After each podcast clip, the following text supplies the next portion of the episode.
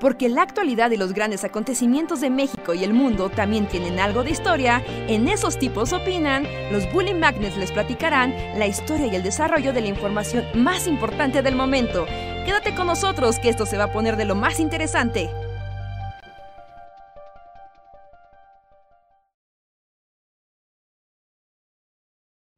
Hola, hola a todos y todas, sean bienvenidos a una nueva emisión de El Bully Podcast, esos tipos opinan. Con nosotros los Bully Magnets que estamos aquí para platicar con ustedes, decir cosas random y alegrarlos y deprimirlos en igual proporción. Están aquí en Bully Magnets escuchando el podcast que cada vez está más arriba en la lista de podcasts de historia en Spotify, aunque es una mentira total porque este no es un podcast de historia, pero bienvenidos sean. es podcast de historia. Pues, está derivado de un canal de historia, pero no es un podcast de historia. Esa es una opinión. No, no estoy de acuerdo. Yo no voy a decir nada. Yo me siento un poco sucio, pero luego estuve como buscando y vi que, por ejemplo, este, Marta de Baile también está como en la sección de historia y también está en la sección de literatura. Entonces dije, todo puede pasar. Bully ya no tiene nada de qué avergonzarse. Pero bueno, sean bienvenidos. Yo soy Andrés y gracias por estar aquí. ¿Qué onda? Yo soy Luis y también gracias por estar aquí. Yo digo que rara vez somos historia, ¿no? O sea, ¿cuándo fue la última vez que hablamos de historia? El día del barco de las cuerdas, ¿no? Creo que fue el último. Ah, el día del barco. Pero igual se Como más, de forma más explícita, pero mira, es que todo esto es como una. Es como una marometa semántica. Ajá. O sea, porque pues cuando hablamos de las experiencias y del tiempo y de la que la gente vivió y lo expresamos como casi como una compilación antropológica de, la experiencia de la audiencia, pues meterlo como, como historia. O sea, tú dices que chavo, chaborruquear es hacer histórico el podcast. Chaborruquear es de forma estructurada. Eso sí. eso sí, eso sí hay, una estructura detrás. Sí, sí, sí, porque una cosa es decir como de, ay, ¿se acuerdan cuando Mero Simpson eh, fue a trabajar a los bolos porque no sabía que iba a tener a Maggie. Ah, eso es chaborruquear en así, ¿no? Pero darle contexto a, mira, ¿no? Cuando eran los noventas y la gente veía esto y las familias estaban basadas en los años sesentas de, de Estados Unidos, y entonces esto proyecta la cultura y hacer una reflexión así, eso le da el valor, le da el valor antropológico e histórico. Ok, si nos estás escuchando, señor Spotify, pues hazle caso a Reinhardt. no nos saques de tu lista. Eso es muy bueno haciendo malabares argumentales. está ahí, nosotros podemos estar ahí también. Sí, además te digo, yo luego la otra estaba buscando como podcast de historia. Que además la verdad es que hay muy pocos como. Y es como Marta de baile. Y yo, ¿really? y es como, esta mujer le puso como sus hashtags más bien a todo, ¿no?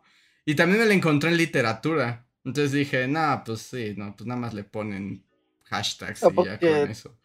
Si por ejemplo así, ¿no? Eventualmente invitas a un historiador a tu espacio para decirle, ah, sí, es que hoy es día de San Valentín, wow, hablemos sobre historia de San Valentín. Y es como, ok, pero para la siguiente ocasión estás hablando sobre cómo hacerte una crema de coco para tu rostro. O sea, pues es como, pues yo invité a un historiador un día, ¿no? Sí, se trata de historia. Ya, me valida, me valida automáticamente. También, también somos los viejitos, dicen ahí historias de viejitos. También nos ponemos como los viejitos del balcón de los mopeds. Eso nos hace históricos, tal vez. Pero bueno, la cosa es que, pues gracias a la gente que cada vez nos escucha más en Spotify, que el Bully Podcast ha ido subiendo, ha ido subiendo peldaños. Sí, gracias. Yo no sabía eso, me estoy enterando al aire. Sí, sí, sí.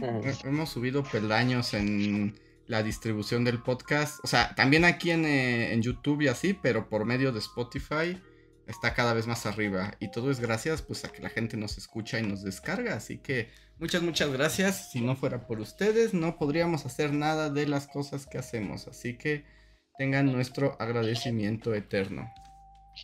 Sí, sí, sí. Muchas, muchas gracias. Mira, vamos a hacer una. Voy a hacer una pregunta que creo que aquí va- creo que es más efecto Mandela, pero puede que sí haya una historia detrás. ¿no? Me preguntaron el otro día y, y- y yo me quedé así de no, pero no sé. ¿Ustedes recuerdan, así, viajen a su, a su niñez, niño de los noventas, y por algún motivo va a un restaurante, ¿no? Cumpleaños, cena de ocasión, comida de fin de semana, lo que sea. Y me comentan que antes en los restaurantes había payasos. Y Sí. había payasos. O sea, tú estabas Sí, comiendo sí, en el restaurante y llegaba sí, un sí. payaso con unos globos y Así es. te sí, vendía, sí. un- taloneaba a tus papás, básicamente. ¿Eso fue real? Sí, por supuesto. Sí, sí, sí. ¿Sí? Sí. Te hacía globos de, figuras de animales, sí, sí. Ajá. Wow. Yo recuerdo entonces. una vez de niño, nada más que ahorita no me puedo recordar qué restaurante era, pero un restaurante al que iba de niño que más o menos, o sea, como, como que siempre había un payaso ahí, llegaba eventualmente.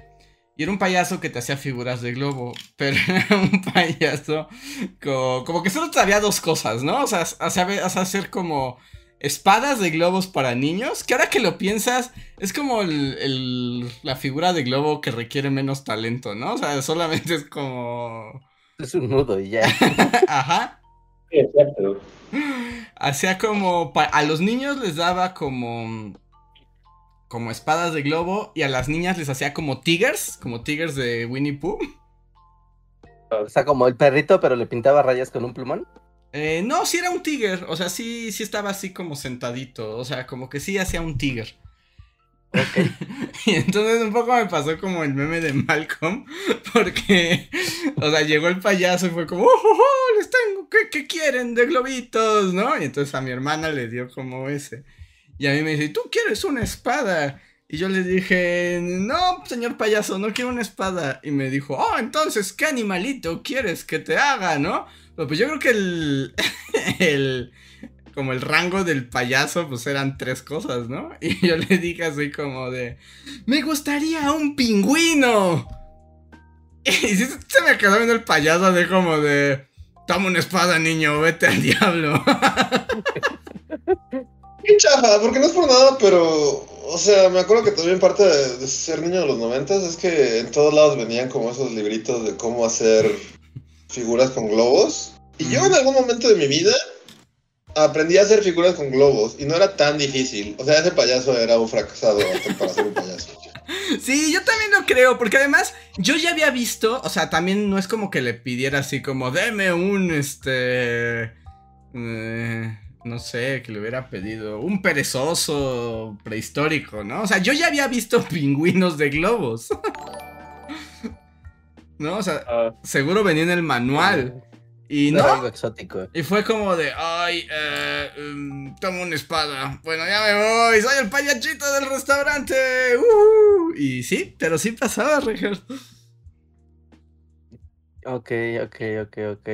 Porque me, me preguntaron eso y yo me quedé así de no, pero yo de niño no, no, yo era niño para muchos restaurantes, entonces igual y ahí estaba el sesgo. Pero no se prestaba como al que hicieran tu comida súper incómoda, de tú estabas ahí comiendo tu... Ah, pero todo, o sea, hasta la fecha, digo, al menos antes llegaban con globos y así, pero ahora solo llegan y te piden dinero, ¿no? Sí. ¿Quién llega? Pues llega el mesero, no hay nadie que te moleste. No, no, sí, en lugares como... Como abiertos. A mí eso, o sea, voy a sonar a, a señora de las lomas y no es como, o sea, pero... Pero no sé si les ha tocado como lugares en los que literal llegan a pedir dinero, o sea, gente pues pobre, ¿no? Y no está chido tampoco. Pero pues es así como, pues es que no es el momento, porque estoy comiendo y no puedo agarrar dinero. Sí, sí, Es como no, no lugares- les ha tocado. Muchos lugares como que ya solo dejan entrar gente a que pida dinero. Sí, como en los lugares así como en la Roma y por ahí. Y, pero payasos no hay, ¿no? Bueno, según yo, payasos ya solo te encuentras. Bueno, en los camiones ya tampoco sé si haya payasos de camión. Eh, no, los payasos murieron hace muchos años, ¿no? Ahora solo, como dicen, están los payasos este, para adultos horribles. Ah, los payasos para adultos horribles, sí es cierto, es, es toda una categoría. Sí. Sí, creo que son los únicos payasos que sobreviven, son como esos payasos. ¿Cuáles? ¿Los payasos de fiesta? ¿Los que ambientan fiestas y...? No sé, ahora solo si sabes de payasos es porque es como un güey que habla como borracho y se burla así de los Ah. feminicidios o algo así. Sí, sí, Como sí, el sí. payaso de Chapultepec, el que se Mm. reía de la gente bien mala copa. Más bien como los payasos que son como medio estandoperos y que vas a lugares bar a que un payaso te diga albures. Ver, Y sí, y el, de, y el de Chapultepec también entra dentro de la categoría de payaso adulto. el de yo estoy feliz por la erradicación de los payasos. Yo sí era niño temeroso de payasos y era así como. O sea. No porque me dieran miedo, así como esta onda creepy, sino porque era como. Ew, ¿no? Es como es un adulto y está ahí como pintado y haciendo voces y incomodando a todos así en el Es que, es, restaurante. es que no sé. el asunto es que el payaso que también, bueno, aquí invoco a la comunidad internacional. No sé si una cosa de que los payasos en México en particular son como bien nefastitos, ¿no? Y como, como que hacen incómodas todas las situaciones. Pero no sé si sea en todas partes o, O es el payaso mexicano. o es el que payaso hace eso. mexicano que tiene muy ese gen mexicano de... Soy para niños, Pero pero soy para incómodo, ¿eh? adultos al mismo tiempo, ¿no? O sea, puedo ser las dos cosas. Pero es muy raro, ¿no? Que el payaso pirulín te pide quién trae un calcetín amarillo y después te alburea a ti y a tu mamá. Ajá, es que es exacto, exacto. O sea, ¿qué se cree?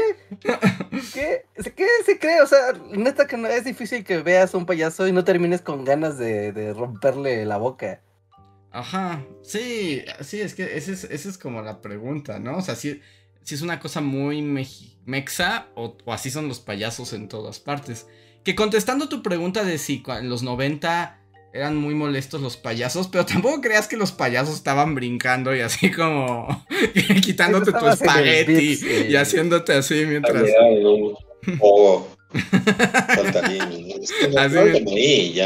Solo estaban como ahí en un rincón, ni siquiera hacían como show, más bien, es- bueno, los que yo recuerdo estaban con los globos y pues más bien como que tú los llamabas si tenías niños en la mesa y así, ¿no? O sea, tampoco es como que Mm, estuvieran en un sí. frenesí payaso en el restaurante. ¿No, es- ¿No estabas tú con tu sopa y de repente llegaba el payaso a invadir tu mesa a decir, ¡Hola, amiguito, ¿cómo estás? Mira, no. oh, qué bonita No, princesa! no, los que a mí me tocaron, no. O sea, estaban como por ahí y ya como. Sí, no, no, no llegaba y te echaba un pastel en la cara y luego se iba corriendo. Era como el de Garfield. taloneaba, y el niño se enojaba porque no le habían comprado su globo y entonces al papá ya le habían jodido la comida y él estaba comiendo de malas. Y el payaso así de, te llevaste un globo pero te jodí. No, no eran tan invasivos, al menos no en los restaurantes. O sea, e- Sí, el no. restaurante no era como el de camión o, o el de la fiesta infantil que albureaba a toda tu familia. O sea, no era tan así. Ok, ok, ok, sí, es que yo, yo lo escucho y solo pienso en escenarios negativos, pero ya es trauma payaso. Ya estaba muy decadente. Y digo, pues. pues, O sea, tampoco está chido. Pues sí, ¿no? El payaso no es como la profesión acá más glamurosa de la vida. Pero siempre el mundo payaso es como también medio. medio deprimente, ¿no? Allá. a- Allá en, en el pueblo es famoso. El payaso del pueblo se llama el payaso ketamín, que eso ya como que dice mucho del payaso. ¿El payaso que también se llama? Suena Sí, el como payaso crack. Sí, sí, tal cual. O sea, es el payaso que también. Y siempre, o sea, pues como que, bueno, si coincidimos, estamos ahí en una tiendita y siempre pasa ya como bien desganado. Y tal vez medio borracho, así como a las mismas horas. Y, o sea, el payaso que también, la neta. O sea, porque aparte ya con toda la, la, la pintura corrida y los ojos así súper rojos porque se le metió todo el, el rímel o lo que sea que usa alrededor de los ojos. El, el payaso que también, no, no sé, a mí me deprime un chingo. ¿Y qué hace? No, no se ve que su vida haya salido como, como algo esperaba. Pero es famoso en todo el pueblo, es así como, ay, va el payaso que también. Es como... A ver, ese nombre es el payaso que también. Entonces es así como, ¿a quién estás dirigido, payaso? Pues es que te digo, los payasos en México es para niños y se vuelven payasos albureros en la noche. Eh, Pero esto está en el, en el centro del pueblo, supongo que es como. O sea, es como. Igual es como para ambos, ¿no? Ajá. Pero el chiste es que, no sé, a mí siempre me deprimen los payasos.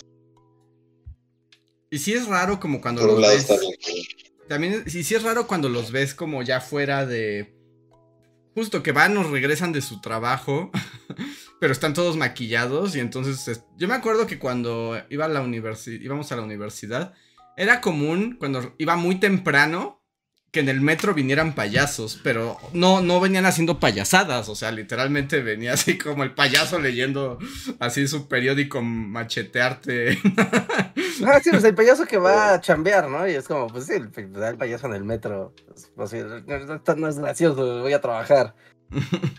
Ujú. Y si era como, como raro, o sea, pues oh, po- pobre sujeto o sujeta, ¿no? O sea, está bien, pero sí es como bien raro y, y como que malvibra un poco a la banda, ¿no? Cuando viene el payaso en el, en el vagón.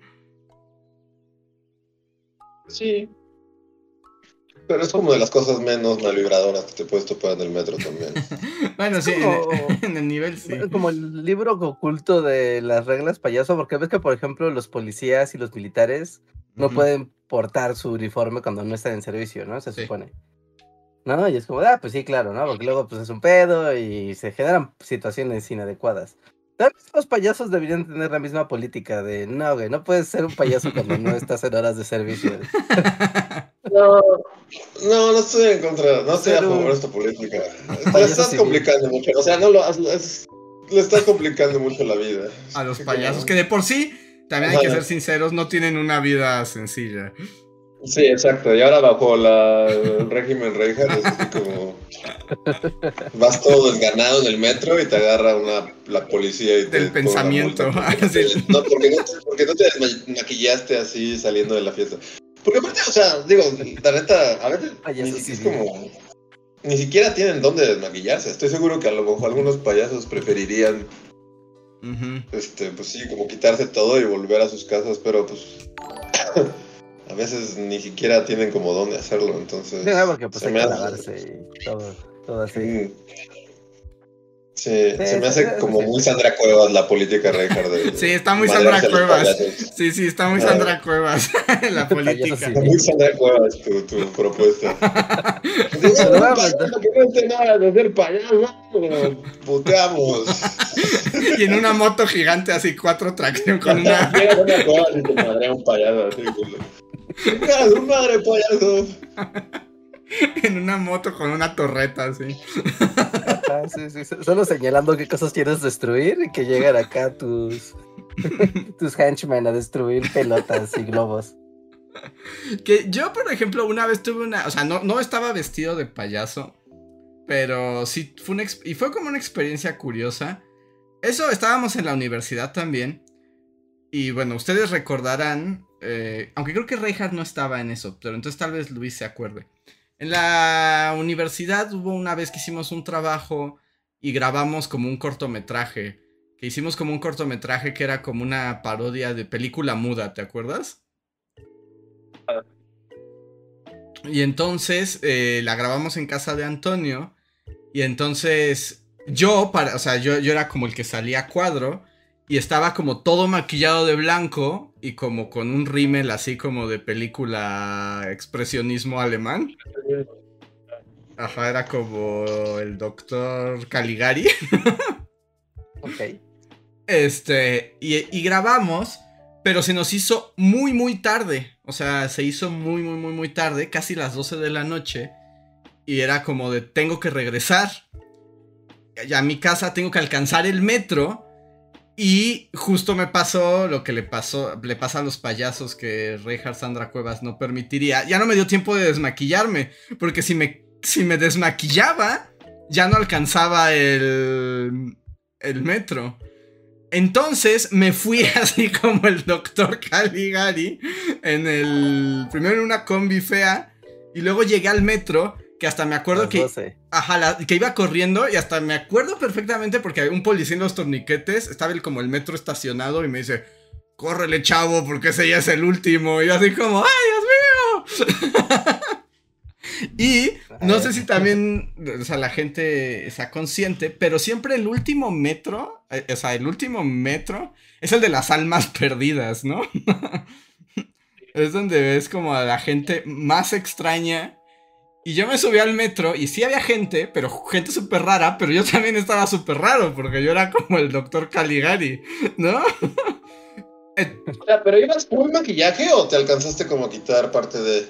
Eh, me- o sea, me quité como así con un Kleenex, así como, pero pues lo empeoró todo, porque lo único que hizo fue como al payaso que va en el metro. O sea, ya tenía el payaso que también ya tenía como escurrido eso y ya la, la el- como el rímel ya lo tenía así como como muy raro. Entonces me me- subieron unos yuppies, unos yuppies a molestar a... y les disparé a uno y empecé la revolución de Ciudad Gótica. Ajá, sí, sí, sí. No, que el último Generalmente del saben día. una canción como de 1960. Este... Pero no, porque, o sea, porque igual así, factor, eh, o sea, eras, eras un universitario, entonces igual creyeron que eras como, como un chavo alacado que iba saliendo Sí. de puta o algo así. Sí, yo creo que, yo creo que pensaron que era un chavo alocado, pero sí notaba las miradas sobre mí. Y así como un chavo alocado, y así como soy todo menos un chavo aloca- alocado. Sí, pero que no es lo mismo si ya eres un señor. Que sí, bueno, la- si ya eres un señor se pone más, sí, más difícil. Sí, porque es como de, ah, mira, o sea, es un chavo, es la hora, la zona, es como de, ah, sí, claro, o sea, peores cosas se han visto. ¿no? Pero si eres un ruco ya así, todo deprimente, hinchado, sí, es como. Yo creo que en vez de, el policía en vez de decirte, córrele, chavo, que ya es el último, hubiera desenfundado su arma, simplemente hubiera puesto su mano en su pistola. ¿Sí? A ver qué hacías. Reinhard, Reinhard Cuevas, sí, sí, como. Ajá, me O sea, un, sorprende. un- un señor ya no puede usar maquillaje alocado. No, un señor ya no puede ir a luta porque Un señor Por- el payaso. metro de Reinhardlandia le dispara de la cara. Un señor hinchado, ya no tienes por qué estoy usando rímel. No, pero podría ser algo peligroso. ¿Y qué tal si lo hace? Y dirías, ay, lo vi venir, carajo. Lo vi venir, mi instinto de policía me lo dijo. Me, me imagino a Reinhardt justo como Sandra Cuevas vestido de policía con los labios así súper rojos y su macana eléctrica. como- Golpeando a todo el que se salga de la norma. ¿Qué Pero tal que mira. el, que el señor hinchado este, va al Patrick Miller porque le encanta sacar los pasos acá más locos? Ajá, locochón. Ajá. O sea, un señor puede vestirse de estoperoles y ponerse rímel Reinhardt.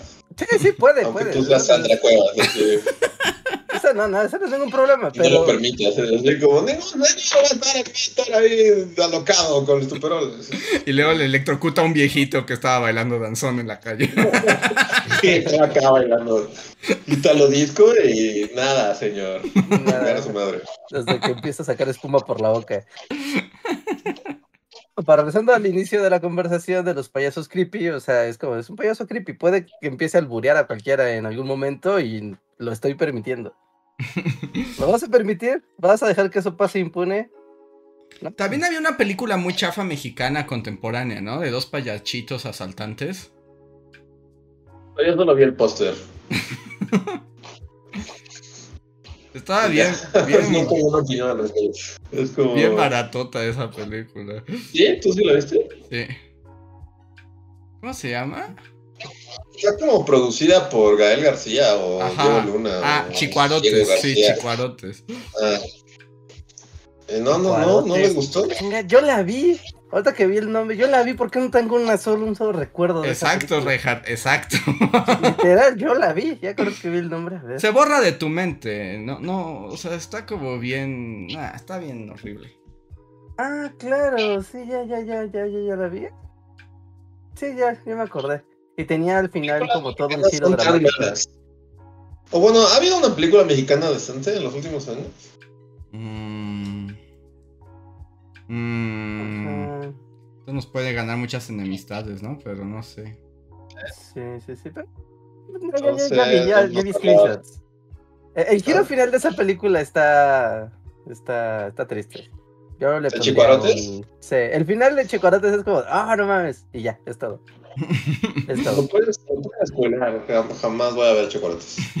Si alguien de la audiencia lo ve. Es que uno de los dos payasos es mudo. O sea, ese es como el chiste. Entonces, ya sabes, como hagamos melodrama tipo Buñuel, pero contemporáneo. Pero había mucha violencia y innecesaria, ¿no? Y muy explícita. Ajá, sí, sí, sí. Pero como tienes a. Es que. Como que el giro es que se vuelven payasos, pero. O sea, el payaso uno se vuelve criminal. Pero payaso dos sí que es el payaso de de veras. Entonces le joden la vida al pobre güey. Pues, entonces es como de, no, payaso 2, el budito. Y es, es triste, sí es. um, O sea, está bien, yo le diría, si tienen una tarde de no tengo nada más que ver, podría pasar. No, yo no. Yo ya no volvería a Chicuarotes jamás.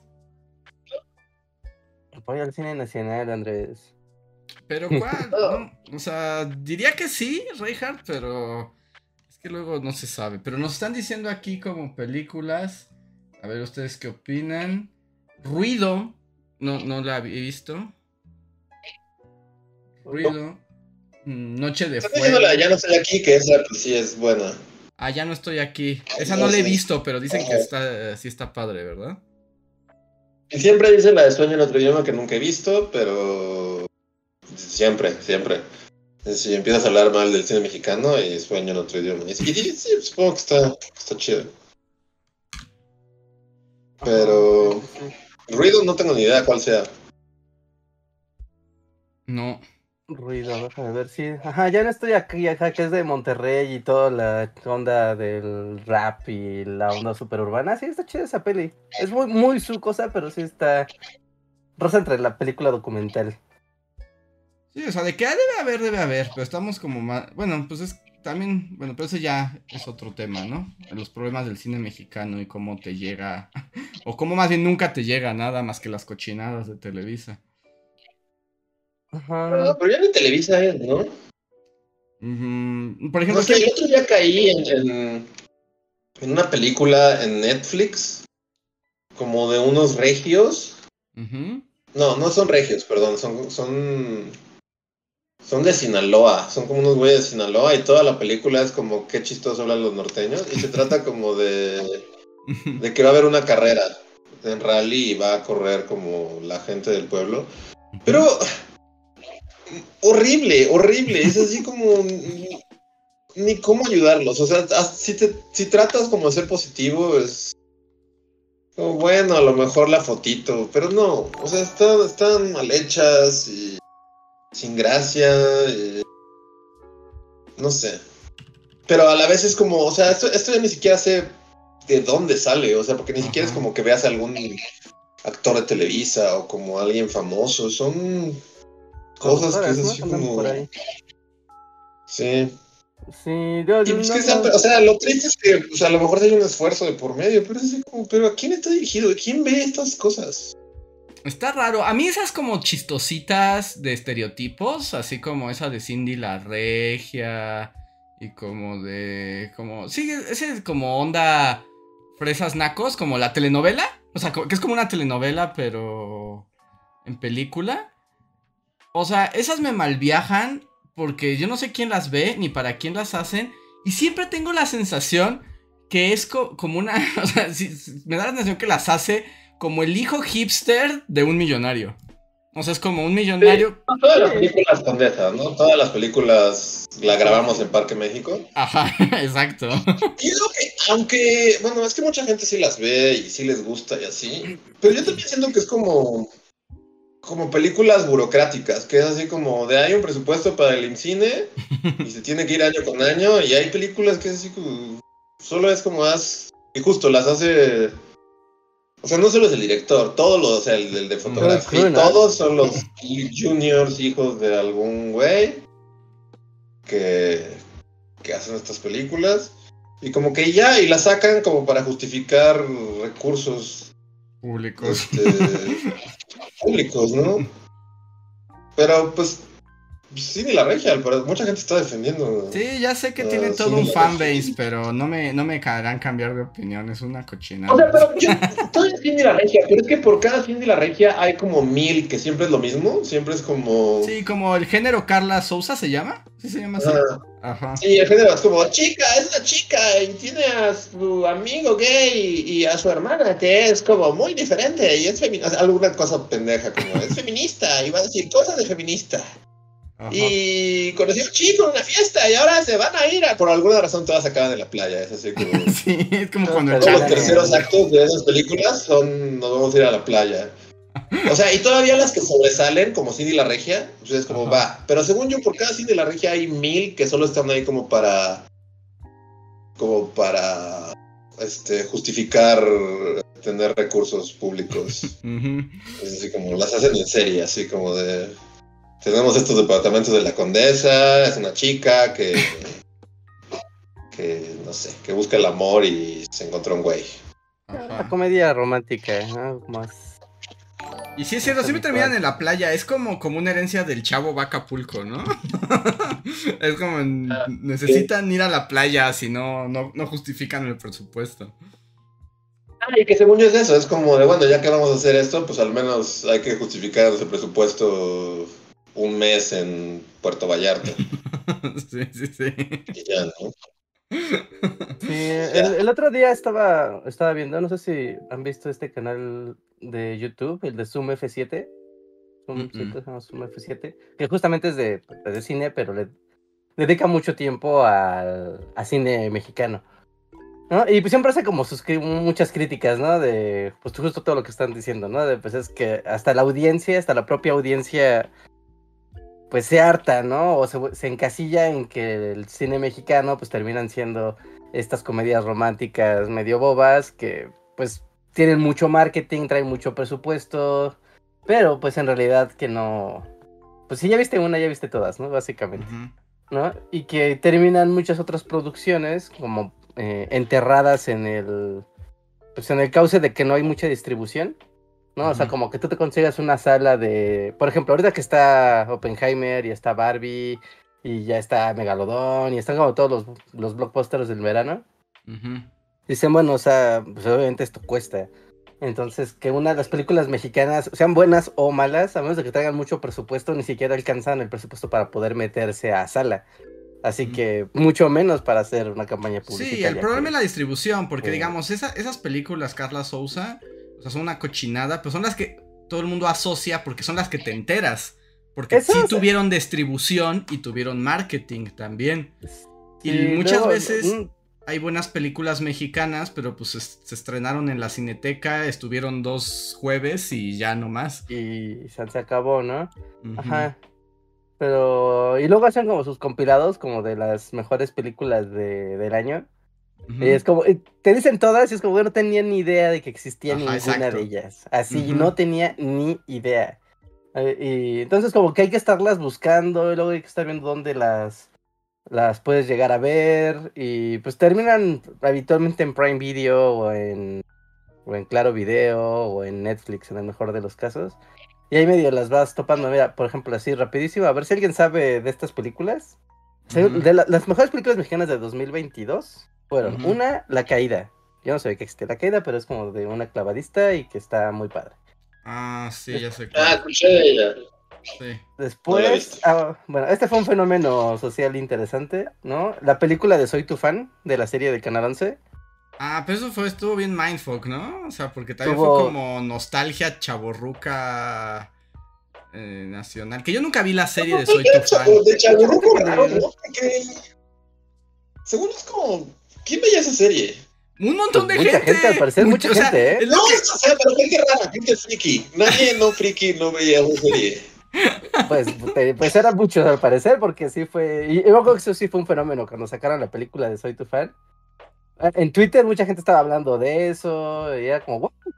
Y creo que es de las pocas series de Canal 11 que tuvieron eh, hace como 8 o 10 años, que les dio por hacer sus series originales. Ajá. No, y era, era esta de Soy tu fan, otra de emergencias, que era como de la Cruz Roja, Ah, de enfermeros ajá. de la Cruz Roja. A ver, esa me era como de, de- Había una como de hombres de construyamos nuestra masculinidad, ¿no? ¿Cómo se llamaba Ajá, eso? como hombres muy hombres. Pero era como más bien dejemos de ser Pero hombres muy hombres. deje- ¿Cómo- cómo Ajá, se dejamos de ser hombres eso? muy hombres. XY. Dejamos de ser hombres muy hombres. XY. XY, por los cromosomas, ¿entiendes? Sí, Eso era una serie, ¿no? Ajá, sí, sí, series, sí. ajá, eran series de Canal Ah. 11. Y no estaban mal, mal, ni nada, ¿eh? O sea, pero bueno, trascendió el... Todos los que vieron el... ¿Era el diván de Valentina? De niños. ándale, ándale. Si veías el diván de Valentina de niño, de adolescente veías Soy tu fan, 100%. Sí, Sí, soy tu fan. O sea, bueno, Sí. pero el diván de Valentina también era para raritos. ¿no? sí, sí, sí, sí, por Sí, sí, sí. supuesto. Te parece una cosa. Ah, te lleva, ¿eh? Sí.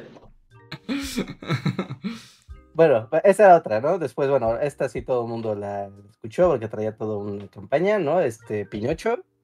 Sí, Pinocho fue algo internacional.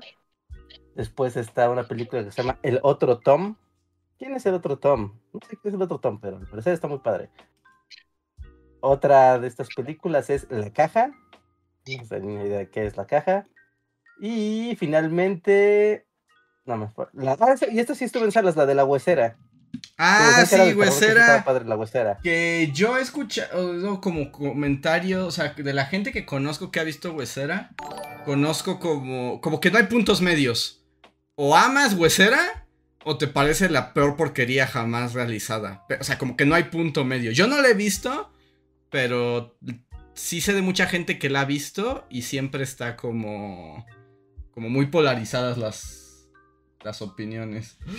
Ok, yo creo que es de las que tuvo mejor distribución. Por eso sí la llegué yo a ver en salas varias veces y sí, sí tuvo su, su cosa. Y ahorita está ¿No? justo en Amazon Prime. ¿Ah? Ok, Ujú. ok, ok. Bueno, pues ahí está Huesera. Y bueno, las últimas tres es El Norte sobre el Vacío, después Mm. La Nave y después Mal de Ojo. Y ya, o sea, son esas. Pues siquiera no. conocidas son 10, una, dos. Ahora no, no, no, no llegó al top la de Es el infierno otra vez, pero ahora con AMLO. Es que esa ya es 2023. el Bueno, top. qué bueno, ya alguien. Espero que no. Porque ese sujeto debe detenerse. Es como has hecho la misma puta película desde que tenía seis años. Ya. Pues lo que habíamos dicho, ¿no? Que hiciera una comedia romántica o que hiciera como un road trip así adolescente. Haz algo diferente, Luis Alcázar, o como te llamas. ¿Se llama Luis Alcázar? No, Luis No, Estrada. Luis Estrada. Estrada, ah, Luis Estrada. Luis Estrada. Como haz otra cosa, Luis Estrada. Que Luis Estrada es ese tío que solo está, o sea, le da un trago a su cuba en las reuniones familiares y empieza a mamar de política Sí. por las siguientes seis horas, ¿no? Sí, ese es Luis Estrada, sí, ese. nadie, nadie te quiere, Estrada, nadie te quiere en la fiesta. Sí, es él. Es él, es Y, él. y lleva haciendo lo mismo, así de que le nomás huele así la cuba y ya empieza a, a mamar con, con, Ajá, y que tú con estás todo, como. con todo lo que vio en las noticias y lleva viendo. Y lleva siendo así desde los tiempos de Salinas. Es como de tío, borracho, detente y deja de hacer Y películas. que tú estás en lo tuyo y se te acerca y sobrino, y bueno, ¿y tú por quién vas a votar o qué? ¿No? Ajá, sí, sí, sí. El fenómeno Luis Estrada es algo que, o sea, independientemente de que esté padre o esté fea la 4T, no importa. O sea, pero es algo como que funcionaba muy con el mood PRI, ¿no? Es como de claro, ¿no? O sea, es como esta costa, esta como contracultura, Ujú. esta contrarrespuesta, pero después se acaba como el imaginario colectivo de esto y ya es como, o sea, sí, obviamente siguen pasando cosas súper horrendas en este país. Pero el, como la intencionalidad detrás de- del gran escenario político de México ya no es igual. Entonces como que es una pieza que ya no, ya pierde parte de su justificación, creo. Eh, sí, además también es eso, es como ya hizo la Además, película 30 veces, o sea, es como ya la hizo 30 Ah. veces. Y, y aparte por lo mismo, o sea, a lo mejor igual tu tío de la Cuba en los noventas, sí, todavía tenía un poco, como dice Reinhardt, ¿no? Como el dedo en el pulso de la realidad, así. Porque, la verdad, o sea, no, este, ¿cómo se llama? La, esta chingadera, este, la ley de Herodes. Ajá. O sea, no es como que diga, wow, lo máximo de la cinematografía en México, pero es buena. Es O sea, buena cuando- película, sí es buena película. es buena película. La, Sí, la ley de. Herodes es buena y era como de wow, una crítica al PRI.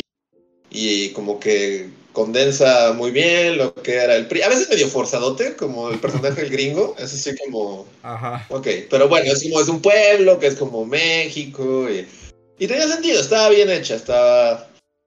Era una buena crítica al, al, al partido del poder. Y fue muy original también, ¿no? O sea, también fue muy, ¿Eh? fue muy original en su momento. No se había visto Muy algo original. así. Ajá. Y hasta el hecho de, de que sea como. Eh, como en un, en un tiempo en el pasado y todo. O sea, la- hasta la estética está bonita del pueblo, lo crees, es como creíble, va. Sí. Y hasta me atrevería a decir que todavía, aunque creo que Andrés no es fan, pero todavía el infierno. Ah, no, no, sí, yo el infierno sí me gusta. Sí, sí, Ah, sí. El infierno. O sea, sí es un poco como lo mismo, es la versión como actualizada, pero tiene buenos momentos el infierno, sí. Buenos momentos, igual, era como de. Con los tiempos, la carga del narco, Calderón. es como, Regresa a casa y todo está hecho Ah. Ajá, el coche loco, etcétera, etcétera. Pero esta última, le digo que yo solo vi una escena y sí se ve como ya como como el señor que ya nomás ah, ya no sabe, está, está viendo memes en Facebook y de ahí sacó a sus personajes. Sí, y además ya como que... es- eh, bueno, yo también vi como partes de esta. Y sí se fue como al estereotipo, así como ya casi como de Laura Pico, ¿no? Sí, no, es el- la hora pico es, es un estudio de, de, de- de la sociedad mexicana. Sí, o sea, supongo que llevan la misma escena, ¿no? Que es como cuando llega este güey. Porque aparte ni tiene sentido, porque ahora es como, es como, es como una hacienda como atemporal y hay como gente y cada gente representa un sector de la sociedad. Ajá. Pero no sé si esta es la escena que viste, que, que literal lo van pasando al personaje así como, te presento a todos y cada Mm. uno es un estereotipo más estereotipo. Sí, es esa escena. Sí, es esa escena. Es como sí. una buchona y un narco y un gay que, que igual hace que los gays de la hora pico sean como, Ajá, inclusivos y... como las representaciones más dignas, así. ah. Y es cuando dices, o sea, este señor, o sea, tal vez en el 98, pues sí. Pero ahorita sí, es, es, es el señor que solo está viendo memes. y, y, y- y con base a eso Sí. creó a sus personajes. Es, es, es- es patético. Yo solo vi esa escena, y- pero con esa escena me bastó para hacer como. Además tienes razón porque de ser sutil, ¿no? está bien raro porque como que... Y es como una crítica como los mexicanos de campo y los mexicanos de ciudad, pero al mismo tiempo sí es atemporal porque como que la ciudad sí es como muy actual, pero el pueblo es como la revolución mexicana, ¿no? O sea, es como... El pueblo es la República Mexicana ahí como. Y, y como, pero vas a explicar esto, no, mira, es una. Sí, es como Luis Estrada, Oh. debiste haberte retirado con Gloria, ¿no? Sí. Sí, sí, sí. Hay, Sí, hay no- elementos de la cultura ¿eh? que creo que ya no permiten que eso pueda repetirse, ese fenómeno. Mm. Tal vez cuando se añeje más la cultura política y social actual y puedas hacer esas bromas y que las bromas no sean tan obvias. Es que está No, muy sea in como- your face, todo está muy ¿verdad? in your face. Y, cuando sí. es muy in your face, pues también es como de ah. ah, Ajá. ah, tiene que ser sutil para que sea creíble. Pero bueno, ya. Ya, ya Luis Estrada es como también su, su cosa, ¿no? Porque es el único que hace ese tipo de. ese Y la tipo pregunta de- es como, ¿alguien vio esa película y a alguien le gustó? Creo que a que nadie, nadie. ¿eh? Creo que a Ni, nadie. ni- ni la mamá de Estrada, sin nadie. No, ni a Santiago no. Krill, ni a Santiago Krill así diciendo, está criticando Sí. al... No, no, yo creo que ni a él. ¡Mira mis ojos! Son tan azules. Pero lloro porque mis ojos azules hacen que este país ya no me acepte. Muy padre tener estos ojos tan hermosos. Tú, Santiago Krill, contrólate. Sí, pero no creo que ni siquiera a las huestes panistas así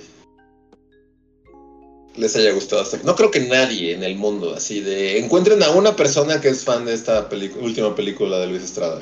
No, yo tampoco creo que haya, eh, la neta. Sí, sí, sí, es que termina. Termina descarrilada, ¿no? Porque no encuentra como ese, ese morbo de, ah, claro, sí, hay un gran sector social eh, alineado a cómo piensa esta película. Es como, Ah, no. mira, eh, Manuel, las otras dos sí. Manuel Dueñas nos, nos pone algo en el chat que, que sí, que yo también había leído, que no, él nos pone, sí, está muy, el pobre es pobre porque quiere. O sea, ajá, yo lo que, o sea, escuché algunas críticas, no le he visto, entonces, pero recuerden que yo opino de películas que no vi. pero leí una crítica que un poco como que sí se le había deschavetado a Luis Estrada, como que en sus otras películas sí retrataba como a la gente normal muy crudamente, pero como que su crítica era a un sistema, ¿no? O sea, como a un sistema de opresiones, de corrupción. Y al parecer como que en esta se deschavetó y es como, odio a todos, entonces, todos son unos nacos asquerosos. entonces, como que la película, según leí, insisto, lo leí, no lo he visto, tiene como esa onda que ya no sabes como aquí, o sea, como que ya está justo, ya tiene sus memes en la fiesta y su cuba en la otra. Y, ya nada más avienta como patadas, ¿no?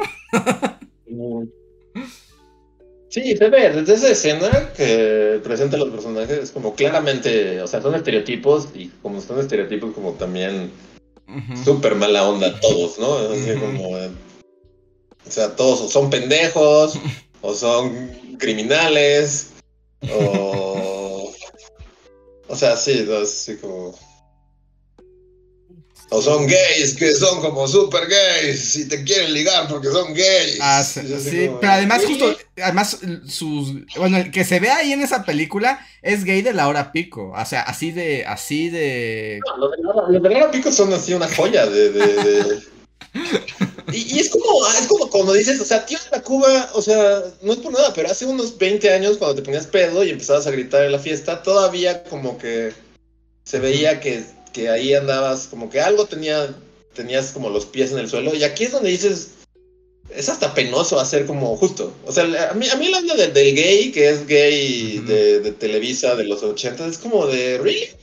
En 2023, ah, esta es, tu- esa es, es tu representación de, de, de- Eso es lo que vas a hacer con estos personajes. Como, ok.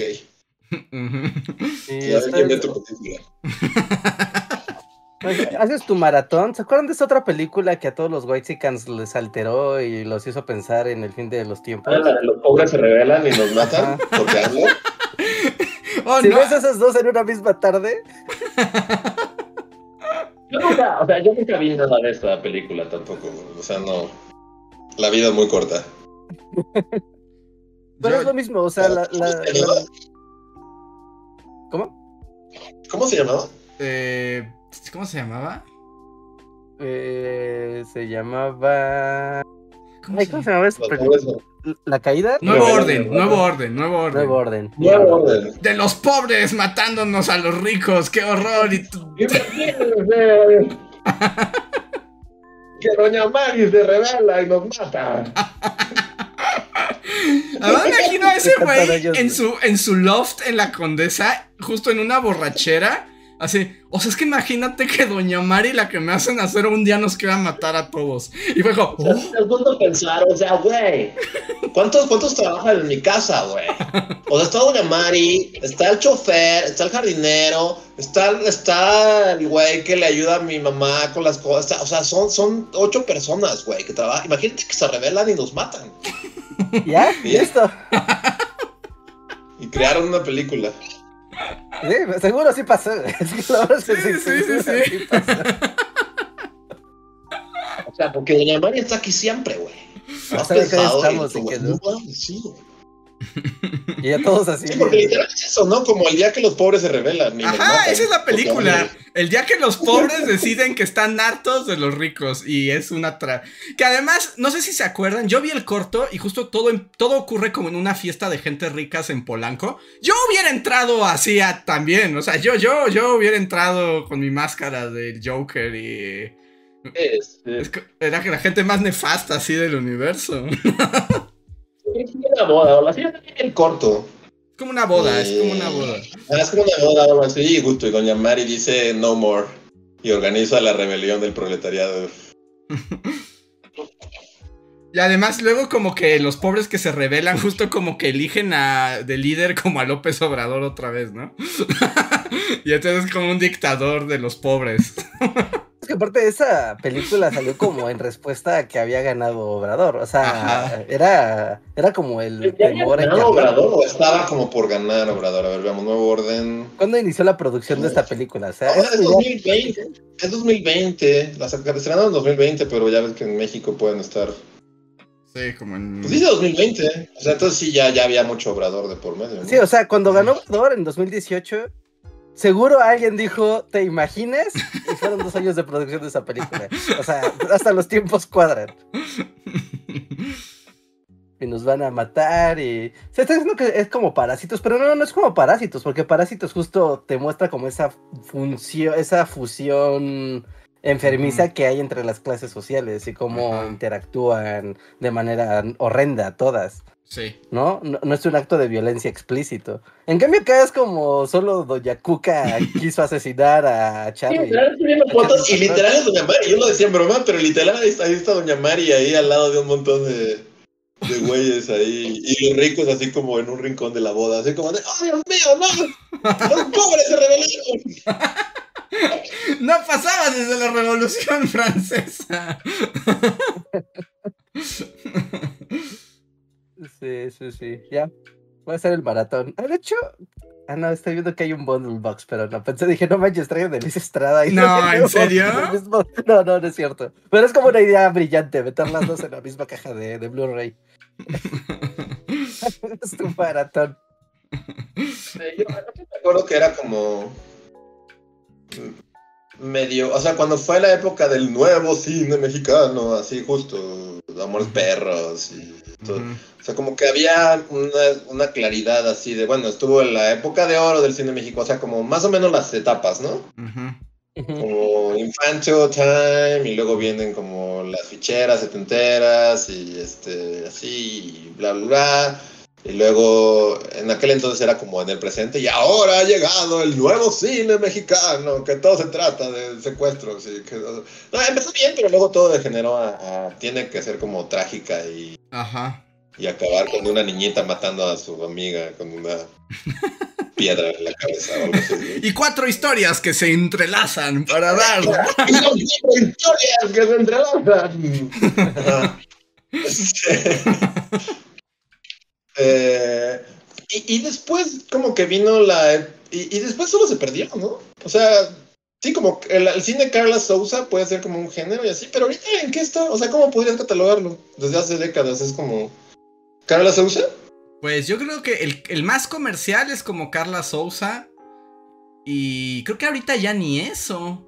Creo que ni siquiera en los últimos años. Es que post pandemia como que se murió.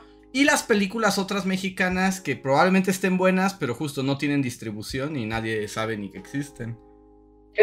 o sea, está loco que ahora tal vez, o sea, como todo siempre va empeorando. Ahora tal vez como, como veremos la época Carla Sousa como, wow, ¿recuerdas esos momentos en los que... ¿Crees que sea buena? Porque el día que fui, fui al cine y me pasaron como cortos de películas mexicanas y una era, se llamaba Señora Influencer. Y es como el video del aro. Si ves ese corto así de. Vas a morir en 10 días, o menos que. Sí, no, se lo recomiendo, sí es así como muy sacador de onda. Pero justo Señora Influencer hace ver las, las producciones de Carla Sousa así como porque ahora ya ni siquiera son actores. Ahora es como el nuevo género, según yo, es como vamos a poner algún pero mediocre y Ah, bueno, sí, ahora son los estandoperos. Y, y ahora es así como ese es el género. Es como vamos a poner estandoperos. Entonces, como, esos güey ni, actores son. Y ahora es así como de ahora. Entonces. Sí, tal vez la época Carla Sousa. Ay, Hay una, bueno, no sé si eso era broma. Es que ya también en el mundo de la ciruela bebop ya no sabes nada. Pero también vi que uno de estos horribles estandoperos como que se hizo famoso porque se volvió loco, ahora también va a ser como su propia película y es como Pagliacci, ¿no? Es como de yo soy Pagliacci, doctor, en la trágica vida del comediante que sufre. Y se fue como ¡Bu! ¡Bu!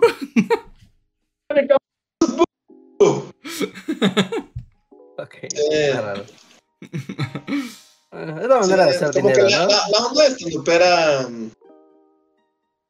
Sí, es como el cine, va a ser el cine estandopero. Y todos vamos a pensar que es lo peor que, que le ha pasado al cine mexicano hasta que pase algo peor. Sí, y las. Lo que onda con lo también, por ejemplo, como que los estandoperos, o sea, son los dueños, son amigos de Jeff Bezos, porque como que Amazon Prime es como de.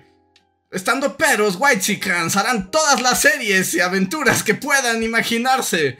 Y es así como, son como 80 series de estandoperos haciendo cosas que nadie quiere ver. Como Yo que en las políticas de. de Sí. Como que en las políticas de Amazon Prime es vamos a hacer de nuestra plataforma tañera como sea posible. Ese va a ser nuestro diferenciador. Porque todo lo que ponen hasta en carteles así de, de la calle es solo en Amazon Prime, una reverenda ñerada. Y es como, Pero ok. son como ñeros, pero white chickens, ¿no? Es como. Como ñeros de la Roma y la Condesa, que hacen sus cosas. Y son ñeros, pero, pero no. Pero... Aquí voy a, voy a pisar algunos callos y seguramente algunos van a decir, ¿no? Reinhardt, ¿no? Pero, o sea, es el humor, es Facundolandia. Ajá, sí, sí, sí, exacto. Es, no es Facundolandia, es como todos los Facundos de- del mundo, ahí están, ¿no? Y entonces como de, Ah, sí, claro, pero, soy- pero comparado, o sea, Facundo es así como Andy Kaufman comparado con. con- Wow, te fuiste Pero muy lejos. ¿eh? Sí, no, o sea, no es por nada, pero, o sea, no es que diga, wow, pero comparado es así como, wow, Fa- Facundo hacía cosas, ¿no? Por lo menos, no sé, iba a un semáforo, no sé qué chingado hacía Facundo, pero se ponía una máscara de duende y, y- actuó como, o sea, en comparación, sí, es así, Man on the Moon, Facundo, comparado con los conductores eh, actuales, sí, era... Sí, bueno, si lo pones en punto de comparación, sí, o sea, claro que brilla alguien que tiene mucha más experiencia haciendo su, su show, sin duda. Pero sí va estos como muy... como dice Andrés, o sea, a mí me da la impresión de que estos güeyes, neta, este, están lavando dinero que va de algún lado a otro, así hasta, hasta Amazon y hasta sus programas de esos. Porque, pues, no hacen nada, o sea, como dice Andrés, solo son unos white chickens ahí que, que, que son chistosos, pero es así como, yo, yo, yo le di el beneficio de la duda, justo cuando se hizo famoso este güey por enloquecer, dije, a ver, Ajá. Voy a tratar. Y, vi como un stand-up de sus, o sea, de sus mejores tiempos, porque pues ya tiene un rato, ¿no? Ujú. En su stand-up está hablando de Peña Nieto, entonces, o sea, ya, ya llovió. Y fue así como, a ver, seamos neutrales. Ajá. ¿no? Todo, todo eso, lo que, lo que siguió fue ver un minuto, 15 minutos así. No, no, no dan risa a nadie. A nadie. No, güey. Sí, no, o sea, no, no, sí, no. Facundo es un genio, así. Es el genio de la comedia, Al comparado menos, con ellos. al menos, o sea, bueno, sí, ya, no, no sé si Man on the Moon, pero... pero hay que aceptar que sí hay una, o sea, sí hay gente a la que hacía reír. Y yo creo que estos güeyes no hacen reír a nadie, ¿no? O sea... Mira, siento que estos güeyes no hacen reír a nadie y yo insisto en el que alguien está desviando recursos con ellos. Porque también, o sea, es sospechoso que, que sí, están en todos lados y, y les dan miles de especiales. Y de nuevo, ¿quién, ¿a quién le dan risa? No sé. ¿Alguien le va...? Porque de nuevo, o sea, a lo mejor sí, pero... ¿Ustedes conocen a alguien que diga, no mames, vi el nuevo especial de... Este güey. mm, Ni siquiera sus nombres, es así como por lo menos sabes que Facundo existe y sabes que se llamaba Facundo. Estos güeyes es así como hay un güey ahí. ¿Quién los ve? ¿Quién los ve y a quién les parece gracioso? No, no Solo te sé. enteras cuando sale alguna nota de acoso sexual, ¿no? Como Ajá, y, porque además de- es gente horrible, Ah. además es gente bien espantosa. Suele ser ese el, el ciclo de la vida del estando pero. Eh, es como no hacer reír a nadie, desviar recursos de algún cártel, ser acusado por acoso sexual. Y redimirte Eh, con un empezar. Redimirte con un conto- cortometraje artístico donde se habla de lo difícil que es estar ser tan genial como tú eres. Ajá, porque sí, ajá, aparte de los güeyes creen que son unos genios, así. Ajá. Siento Ah, llega. No, no, no, ma- no puedo, no puedo estar en esa conversación. Porque particularmente que lo haga Amazon, tiene, o sea, yo creo que hasta tiene esta onda de sí, hacer con, algo con el dinero. No olvidemos, o sea, y es como un salto muy grande, pero no olvidemos que Amazon hizo la serie del Señor de los Anillos, que es la serie de tele, bueno, la serie de, de de internet televisión, más cara de toda la historia. Sí. O sea, y es como, Amazon necesita gastar dinero. O sea, necesita gastar dinero en lo que sea, millones. Entonces, la manera mexicana de hacerlo es trae estando peros, dales varo, haz series todas las que puedas y con eso evitamos pagar impuestos. Pues sí, ¿no? Yo creo que Jeff Bezos tiene tanto dinero que tiene que gastar dinero a carretadas para que, no sé, su pacto con Satanás no, no se revierta y le convierta la cabeza en un pollo o algo así, porque... Sí, si no, no me explico, porque también el Señor de los Anillos solo la vi yo y, cada, y, y odié cada segundo, me odié a mí mismo, me veía en el espejo y era como, ¿por qué te haces esto? O sea, a nadie le gustó. Sí. O sea, ya a nivel internacional no, no, no tuvo. O sea, que este de, de las que tienen como este pick rate de cuánta gente inicia y cuánta gente acaba, ¿no? Y creo que más del 70% de la audiencia la dejó después del tercer capítulo. Creo que el Ujú. 77% de la audiencia ya no llegó más adelante del tercer capítulo. Y es como, wow, hasta las de bajo presupuesto llegan más lejos. y es así como Jeff Bezos, mejor págale mejor a tus empleados, ¿no? O sea, da salarios dignos en vez de gastar tu dinero en estandoperos y en de los Anillos y en ir a la luna. Es como de. Mejor mejora las condiciones laborales de la gente que explotas. Pero eso no hace que pague menos impuestos. Eso sí. Entonces, ese, es el, ese es el giro. Sí. Muy bien.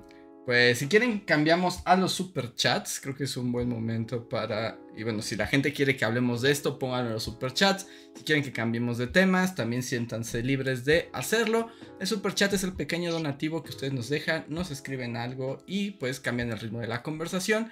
Y de paso nos apoyan para poder seguir haciendo estos podcasts, pues dependemos de sus cooperaciones, apoyos y donativos. Mm, el primer eh, super chat de la noche es de Arturo Guerrero, gracias, que dice, hoy anduvimos mi novia Jime y yo turisteando por la ciudad y debo decir que tiene lugares muy bonitos. Pues después de respirar el aire un rato, entendimos por qué se llamaba, la, la llaman ciudad cochinota. Saludos. sí, sí, Siento que hoy estuvo. Oye, oye, estuvo limpia. sí, sí, No, sí. Estaba es- nublada nada más, pero. Pero sí, o sea, si vienes de un lugar donde el aire está limpio, pues, o sea, la entrada pues, es ciudad cochinota. Se llama Ciudad Cochinota. güey. sí.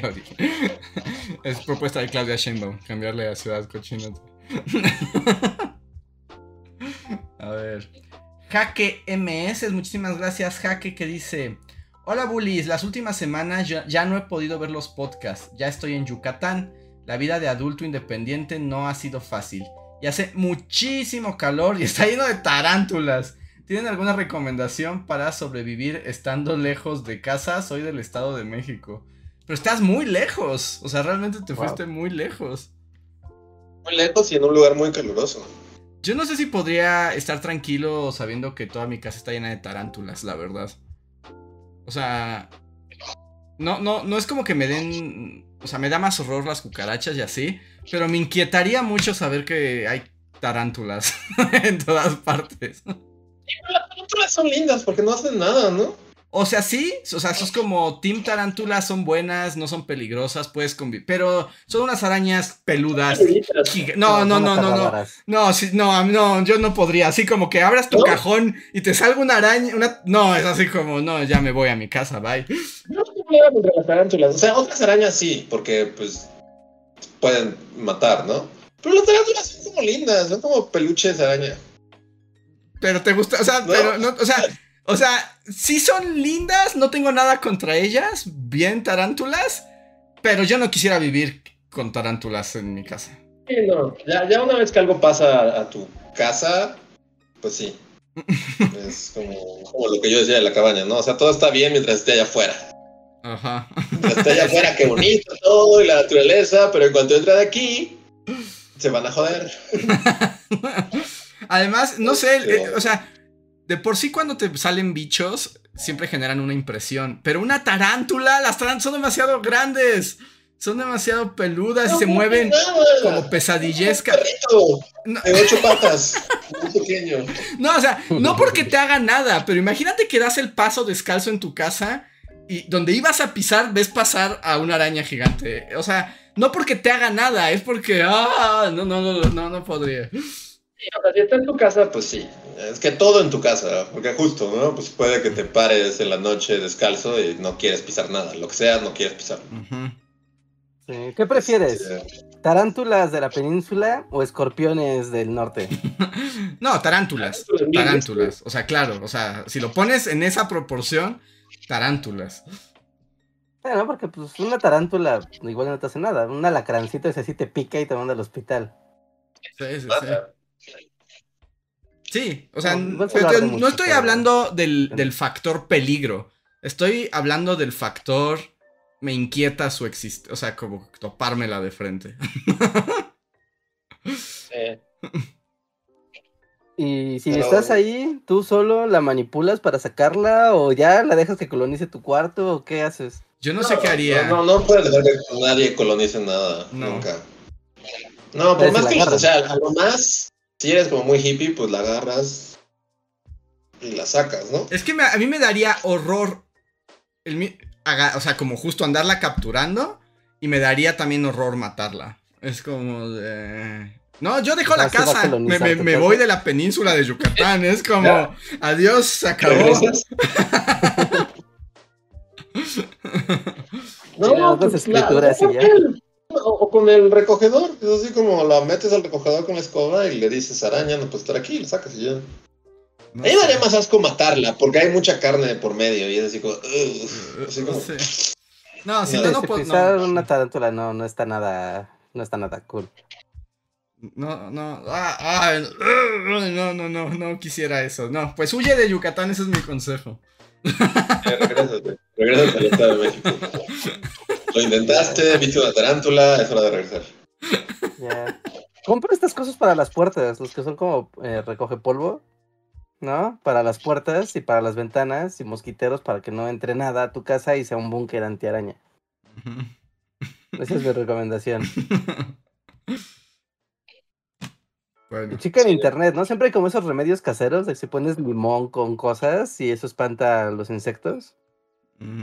Y pues así, ¿no? Para que no entren a tu casa, porque sí van a estar ahí y van a triunfar. Entonces, Cierra todo, ajá. Como a partir de. En cuanto se mete el sol, es tiempo de cerrar todo así. Pero también piensa que está a 40 grados. Cerrar todo es subirle 10 grados de es que no es nada, pero más ahorita es temporada de. Es como si dejaste tantito la puerta abierta, ya valiste. O cómprate un mosquitero para tu cama también. Pero bueno, pero ya en serio es como, pues, esperemos que te vaya bien. Y, es difícil el cambio, pero esperemos que lo logres y te mandamos como buena vibra y repelente de tarántulas. A ver. Glory Mind, muchísimas gracias. Dice, buenas noches, ahí van mis puntos Google. Gracias, gracias a ti, Glory. Gracias. Muchas, muchas gracias. Mm. A ver, Daniel nos deja un super chat. Mm, no entiendo. ¿Cómo ven las paletas de libreta sabrán a creatividad? ¿Hay paletas de libreta? No sé. Vamos a googlear. Paletas de la. Sí, el señor Vero. O sea, no sé si es algo que me perdí o es un acertijo zen, así. Tal vez. No, a ver, no, no apareció nada, no voy a esforzarme por saber qué quieres decir.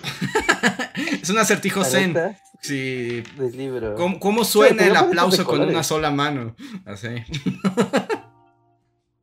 Cuando eran los Simpsons era como, no, Lisa, sí, o sea, Marta tiene razón. Ahí está. Bart tenía toda la razón del mundo. A ver, Siguiente super chat es de Rana Verde Azul y dice: Hola Bullies.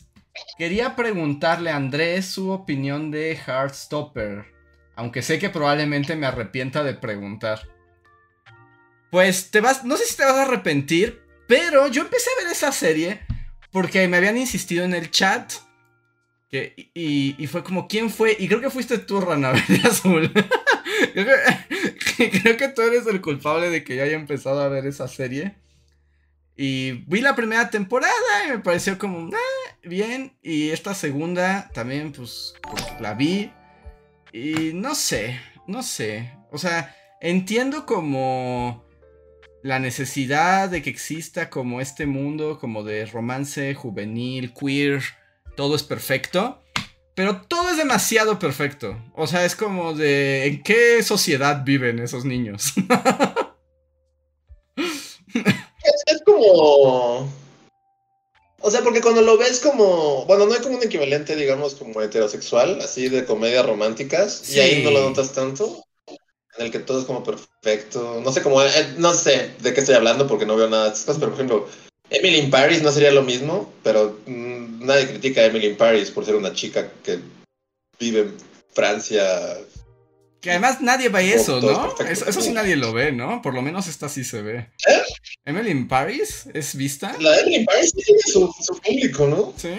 Que también no sé si sean como chicas, que justo es como esta fantasía de, quiero como, o sea, a final de cuentas es como una fantasía, no es como escape de la realidad. Sí, y, pues está bien. A, un mundo No, sí, o sea, más bien como ese es mi lado como escéptico, o sea, porque justo tampoco la película, digo, la serie no está tratando de profundizar en los problemas. Más bien es te voy a dar una fantasía linda, ¿no? O sea, te voy a dar una fantasía linda. Y pues está bien. O sea, ah, es como, como si vieras Emily en París, ¿no? O sea, es como... Está muy cursi, cada vez está más cursi, o sea, sí es como extremadamente cursi. Eh, está bien. Está bien. Ah, pero yo lo que me sacó de onda es que estaban veraneando en París y no había gente. Y además no estaban en el Louvre. Es como, ese es. Ese es. Así como desde que estaban en los pasillos. Digo, estamos en el Louvre. Y yo, ¿esa no es la galería de arte de Londres? y es como revisar. Sí, en efecto. Pues...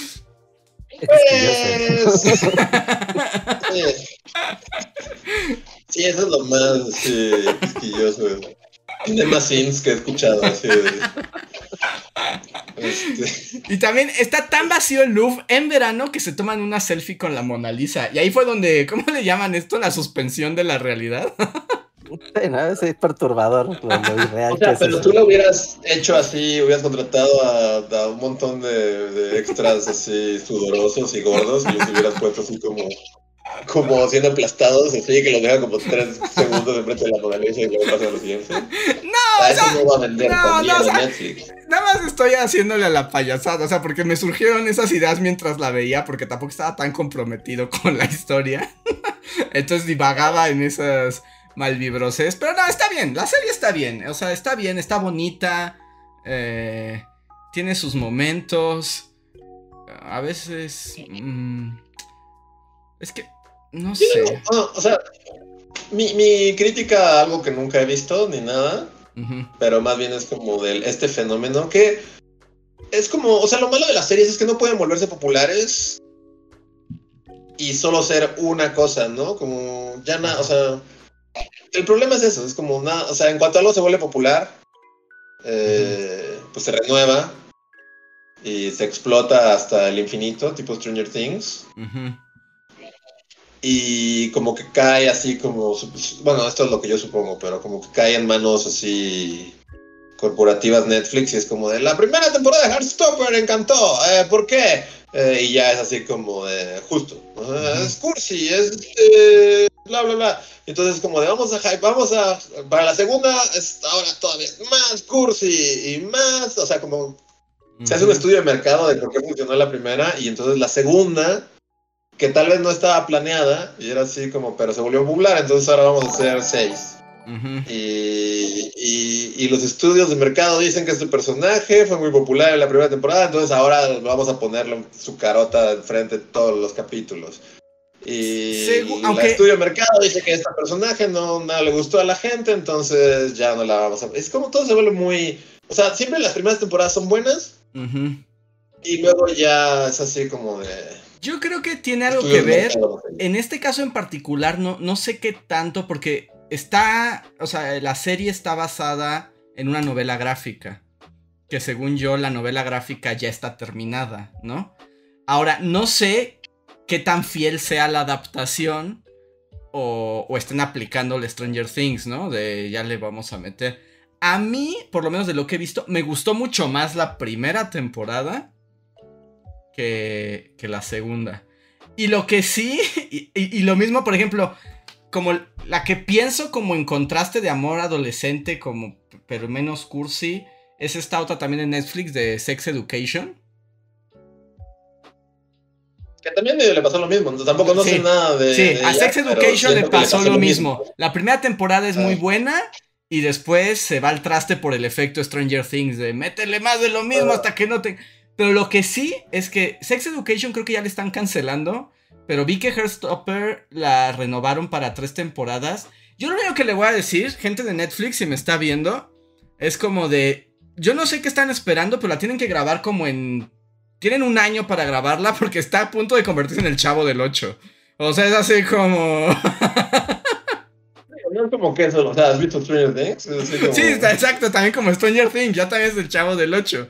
Es como de, ¿por qué no las graban rápidas? Porque, porque pues ya el adolescente quinceañero no funciona igual a los 30.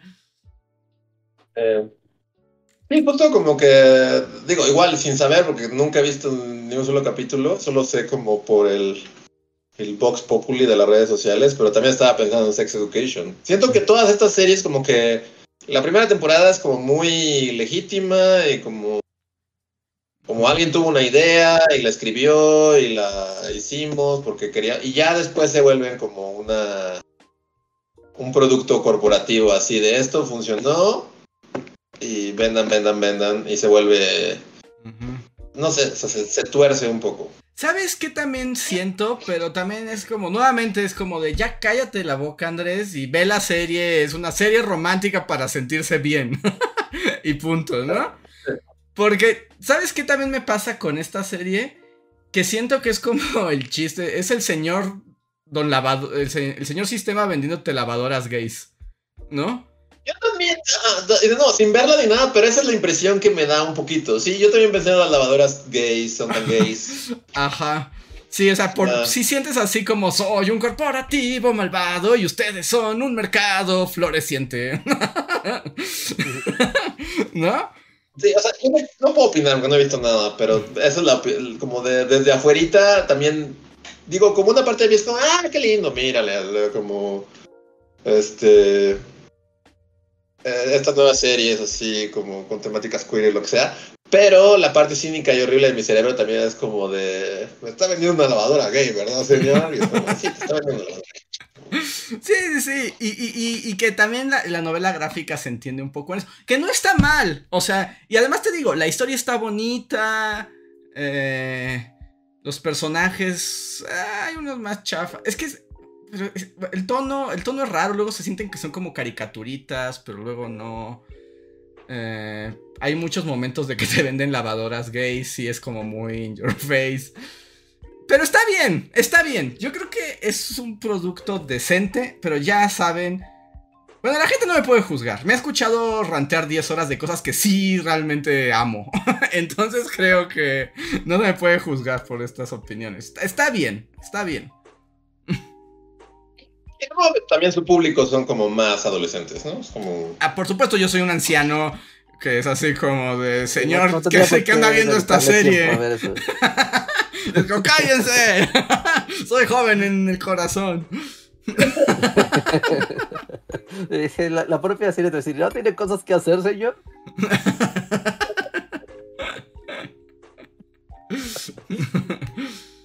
Sí, sí, porque está muy claro ¿no? cuál es como el target de, Sí, sí, sí. de esto. De chicos empiezan a descubrir su, su identidad y mira, ¿no? Aquí están todas las muchas vertientes y en esta serie te puedes proyectar si te identificas con esto.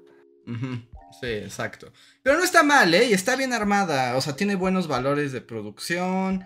es- La historia está bien. Un poquito cursi y medio predecible. Pero. Pero bueno, esto no sé. No sé si Rona Verde Azul ya se arrepintió de haberme preguntado. Pero bueno, a- veo que a él le gusta y le pregunto.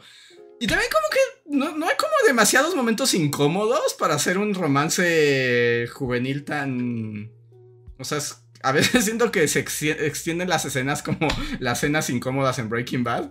Y es como de ya se va a acabar esta escena porque que entre más, entre más se prolonga, más me da como repelús. pero, pero ya me callo. Pero ahí, ahí está. Ahí está. Ustedes lo pidieron. Ahí está la, la respuesta. Siguiente super chat es de. Esperen, esperen, esperen. Mercurion08. Me estoy haciendo maratón de sus programas. Gracias por llenar los momentos de aburrimiento en mis días. Gracias a ti, Ya, Mercurion. Gracias, Gracias. gracias, que amable. Mm, Alejandro Puga nos dice, Bullies, en la última materia de mi carrera, Administración del Diseño, me dejaron leer el libro Padre Rico, Padre Pobre, y me quiero sacar los ojos. ¿Ustedes lo han leído? No. No, yo también. Pero es hiper popular, ¿no? Ese libro siempre está en los. eh, en los Sanborns y así, en lo más vendido. Yo no lo he leído, pero he visto entrevistas con el autor, que también es uno de los seres más repugnantes que he visto en este planeta. Es un viejo Pues, estos- millonario Estos que, su discurso que es- Si lo lees, te haces millonario solo, ¿no? Ajá, y su discurso justo es como que pagar impuestos es para los imbéciles, ¿no? Evadir impuestos es lo de hoy. Los empresarios jamás pagamos impuestos, de ahí viene nuestra riqueza. Y si usted paga impuestos es un imbécil. y es como, wow. Bueno, Señor pues, Don Chino, razón, millonario, ¿no? malvado, evasor. Los millonarios hacen eso, no pagan Ajá. impuestos. Y se burlan de todos los que los, los pagan. Ajá. Sí, entonces. No lo he leído. He visto solo entrevistas con el señor padre pobre, po- padre rico, padre pobre. Y está horrible. Es como un Salinas pliego. O sea, está como en ese nivel. Todos los ricos son unos nacotes. Una playera, sí. Ay, es mi opinión, no voy a profundizar, solo, solo es lo que pienso. así como- A ver. Wow, mira, a ver, estoy viendo aquí como la, el artículo de Wikipedia. Está, wow, les leo ra- rapidísimo. No, Padre Rico y Padre Pobre es un libro escrito por Robert Kijowski y Sharon Leisure evoca el concepto de libertad financiera a través de la inversión de inmuebles, ser dueño de negocios y el uso de tácticas de protección financiera. Está escrito de una forma anecdótica orientada a crear un interés público en las finanzas. Kiyosaki y Letcher aconsejan que ser dueño de un sistema o forma de producción es mejor que ser un empleado asalariado. Esto es un tema recurrente en los capítulos del libro. Sí, pues claro, es mejor ser rico que Por, ser por pobre. Sí, sí, supuesto, pues es así sí, sí, como. un libro para saber eso. Pero es como el anti... Que caigan los medios de producción, ¿no? Es como, Sí. mira, si te haces un medio de producción y explotas a todos, es mejor. Justo, pero además, justo como que puede ser libro de cabecera, ya sabes, como de todos estos libertarios asquerosos. Porque justo el discurso es como, además como que te grita, ¿no? Es como de, y si tú estás siendo un empleado, o si estás siendo un godín, eres un perdedor y mejor deberías matarte si no estás haciendo negocios con... Y es así como, señores, eh, no ignoren el contexto, o sea, la gente justo no es como asalariado por, por deseo, es porque hay un sistema estructural, ¿no? No tienes el hambre, Andrés. No tienes el hambre, sí, no tengo el hambre de triunfar. O sea, todos estos güeyes de saquitos ridículos tienen seguramente este Exacto. libro en su cabecera. Sí, sí, sí, así es. Sí, sí, Está sí. súper mindfuck, sí. Wow, y es de 1997. Y sí, siempre está en lo más vendido. Sí, sí, sí. Bueno, Sí. pues ahí está. Ahí está. Pero lo lamento, qué malo que te hayan dejado leer eso en la escuela. Sí. Utilízalo como para tener una crítica del capitalismo salvaje al que te están ateniendo, más que como una enseñanza de este chino loco. A ver. Alejandro Puga, muchas gracias por el super chat. Ah, no, este fue el que leí. Perdón. Arturo Guerrero dice: ¿No sienten que el audio de las películas mexicanas lo graban en un baño? Pues depende de qué película. No, yo la- no, la- nunca me he visto. Bueno, depende, no sé de qué películas mexicanas está hablando.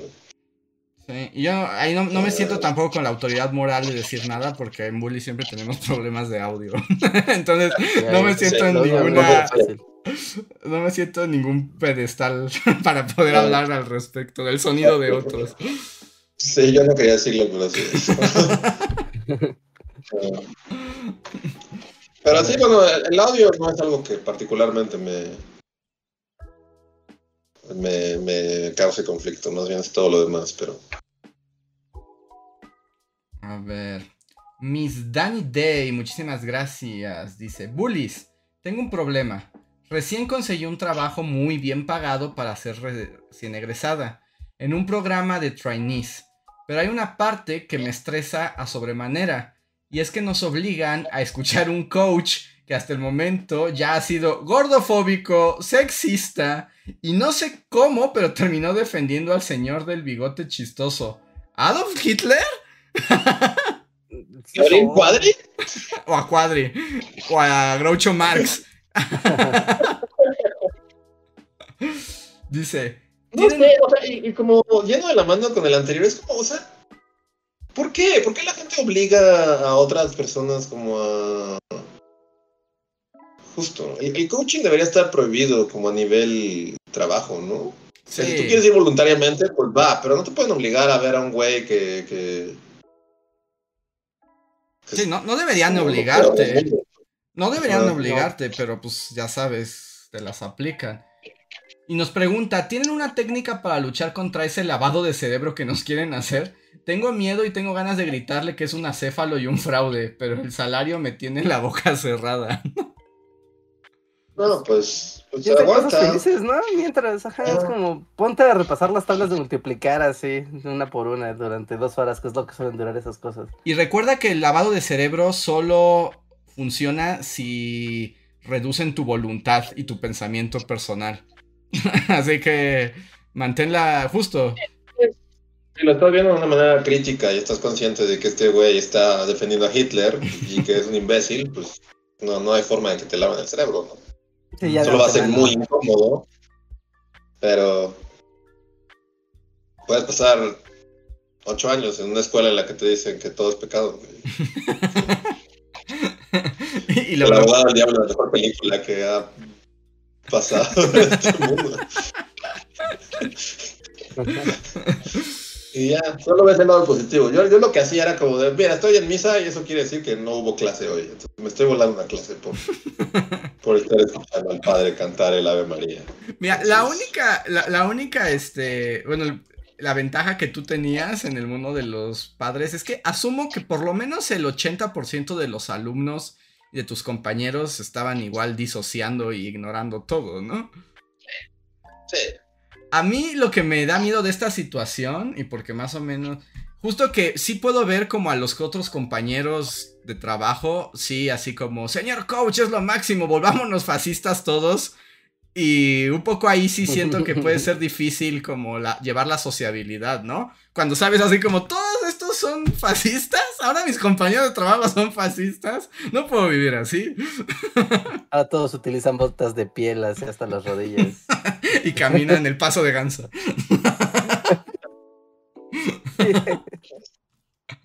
poco a poco, poco a poco. Un día ya todos están utilizando una gorra con una calavera. Sí, Sí, no sé sé. crítico y con eso ya es como, bueno, o sea, si vas a estar ahí y piensas, me están pagando por estar viendo este güey. No, no voy a caer en juego. así de disociación, vete a tu lugar feliz. No sé. mm, sea lo que sea, así de. Porque normalmente en esas cosas. así, o, o recuerda una película que te guste mucho. o- Vea, vea, vea tu lugar feliz. Normalmente en fácil ignorar a la cosas. gente. Yo no sé, es como. Sí. Normalmente en esas No, cosas sí, como de está hablando y no le voy a hacer caso y me voy a ir así a, a mi fantasía en la que soy Han Solo, así volando halcón milenario.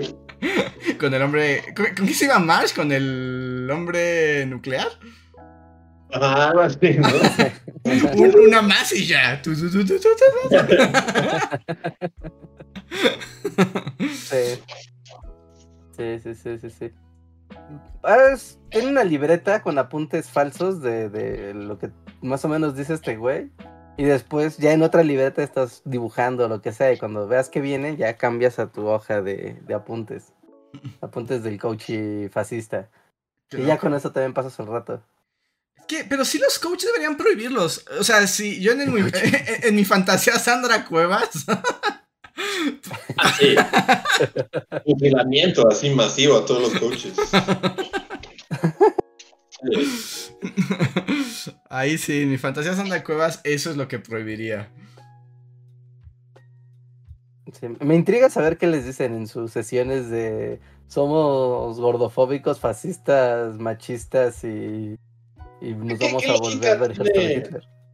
O sea, ¿por qué serías gordofóbico? En- Pues como en esta onda de... Porque no te cuidas, de chavo. Los gordos están gordos porque quieren. O sea, porque si tú tienes interés y te quieres, te cuidas en el gym, bro. O sea, ¿tú cuántas veces vas al gym, bro? Porque si no vas al gym es que no- tu cuerpo es un templo.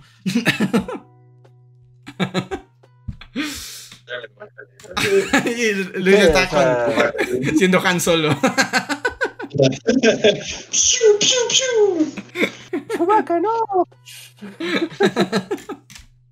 Sí. Sí, pero- Este, disocia, disocia y no les hagas caso. Ajá, y Piensa en el cobra, dinero. cobra, cobra. Piensa.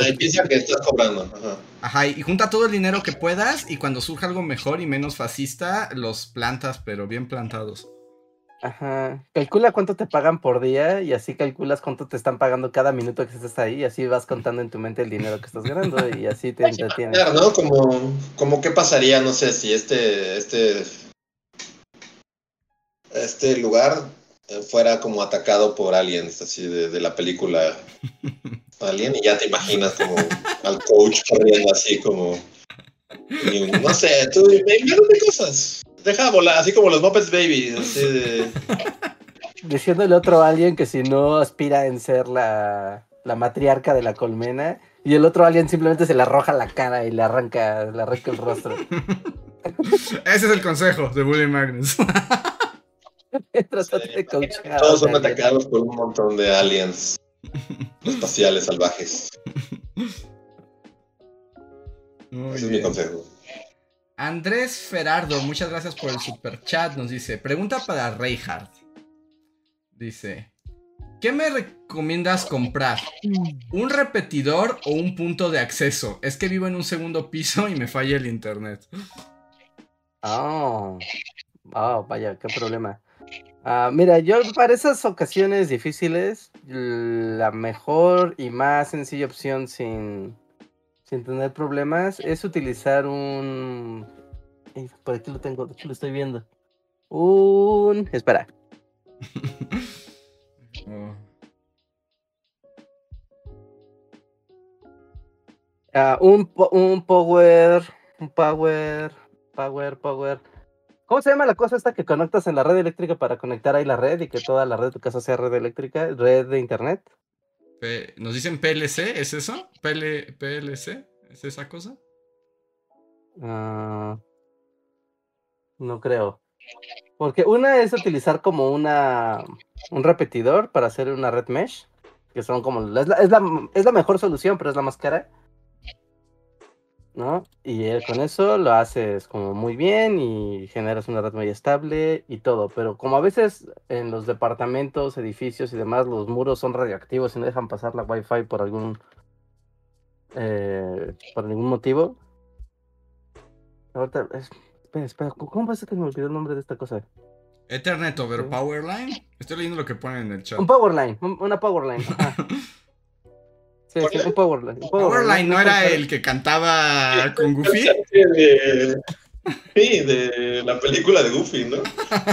Sí, la Powerline. Powerline. Sí, sí.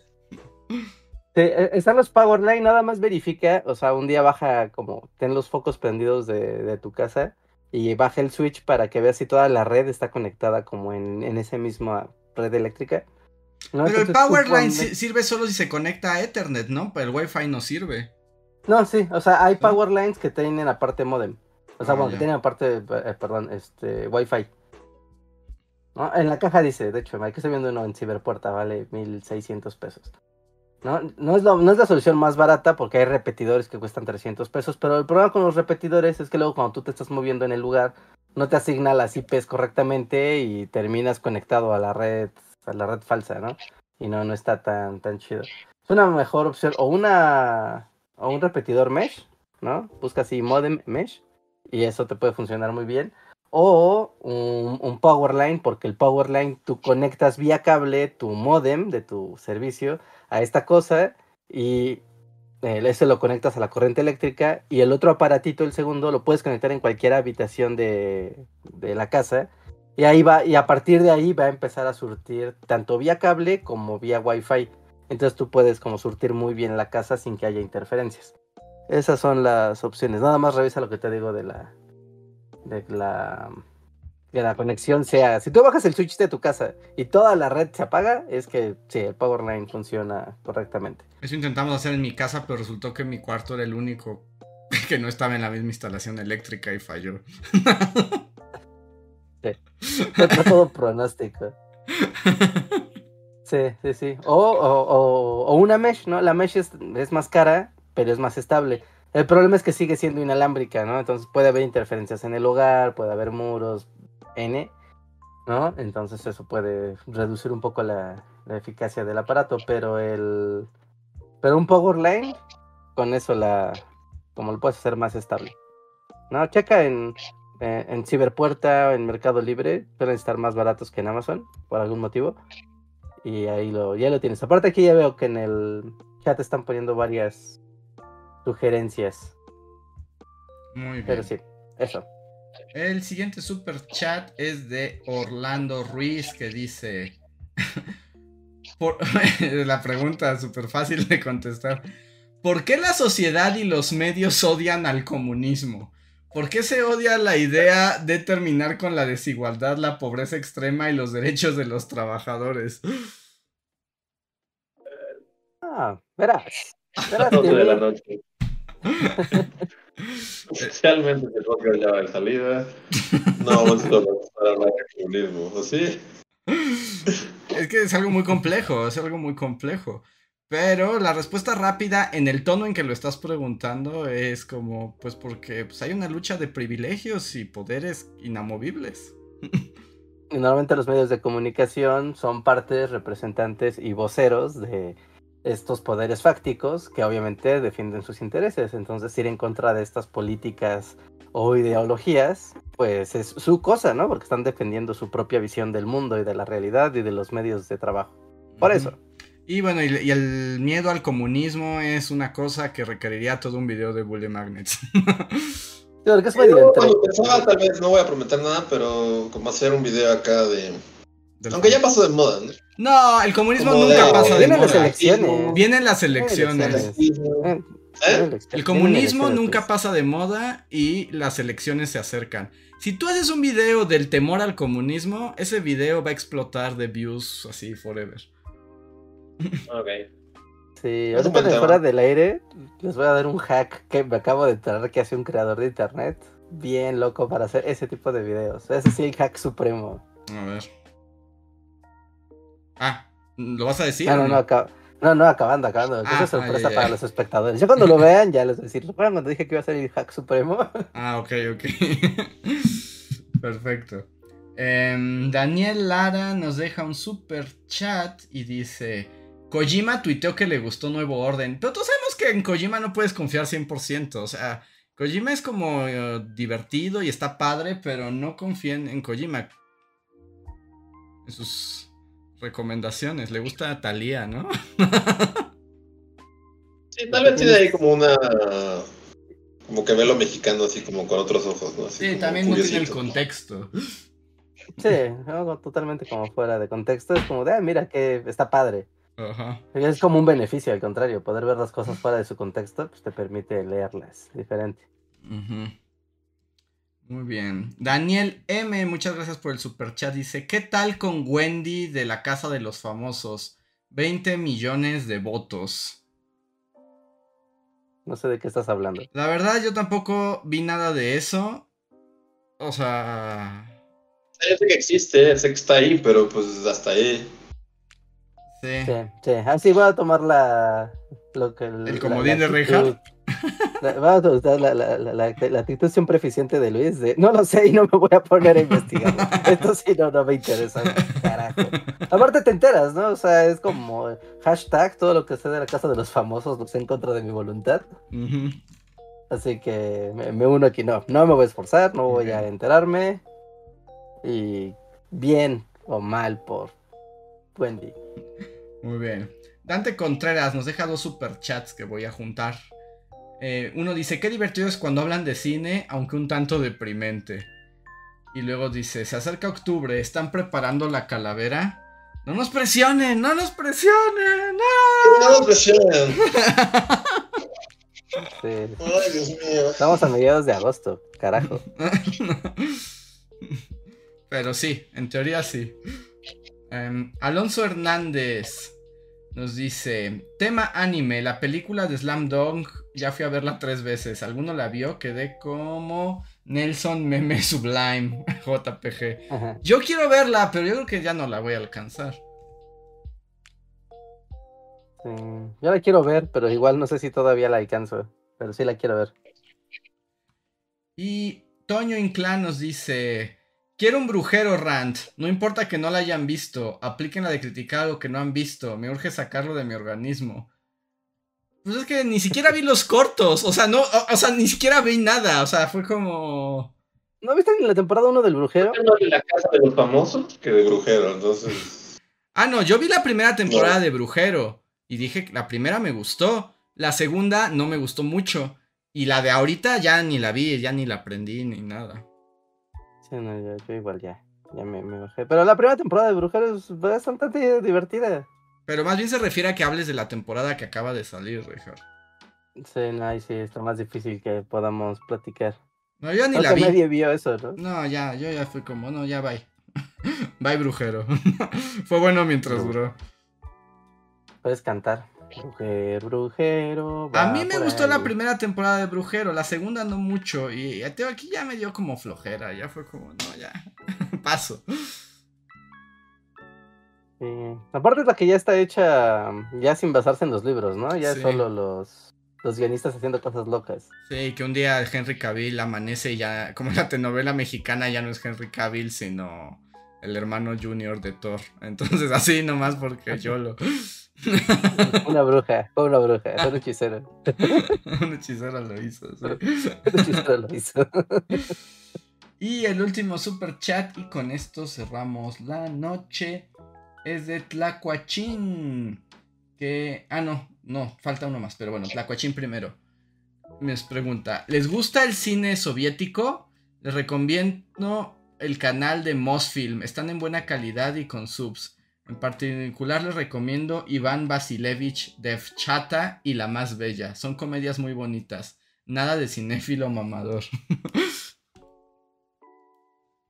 Yo conozco muy poco de cine soviético.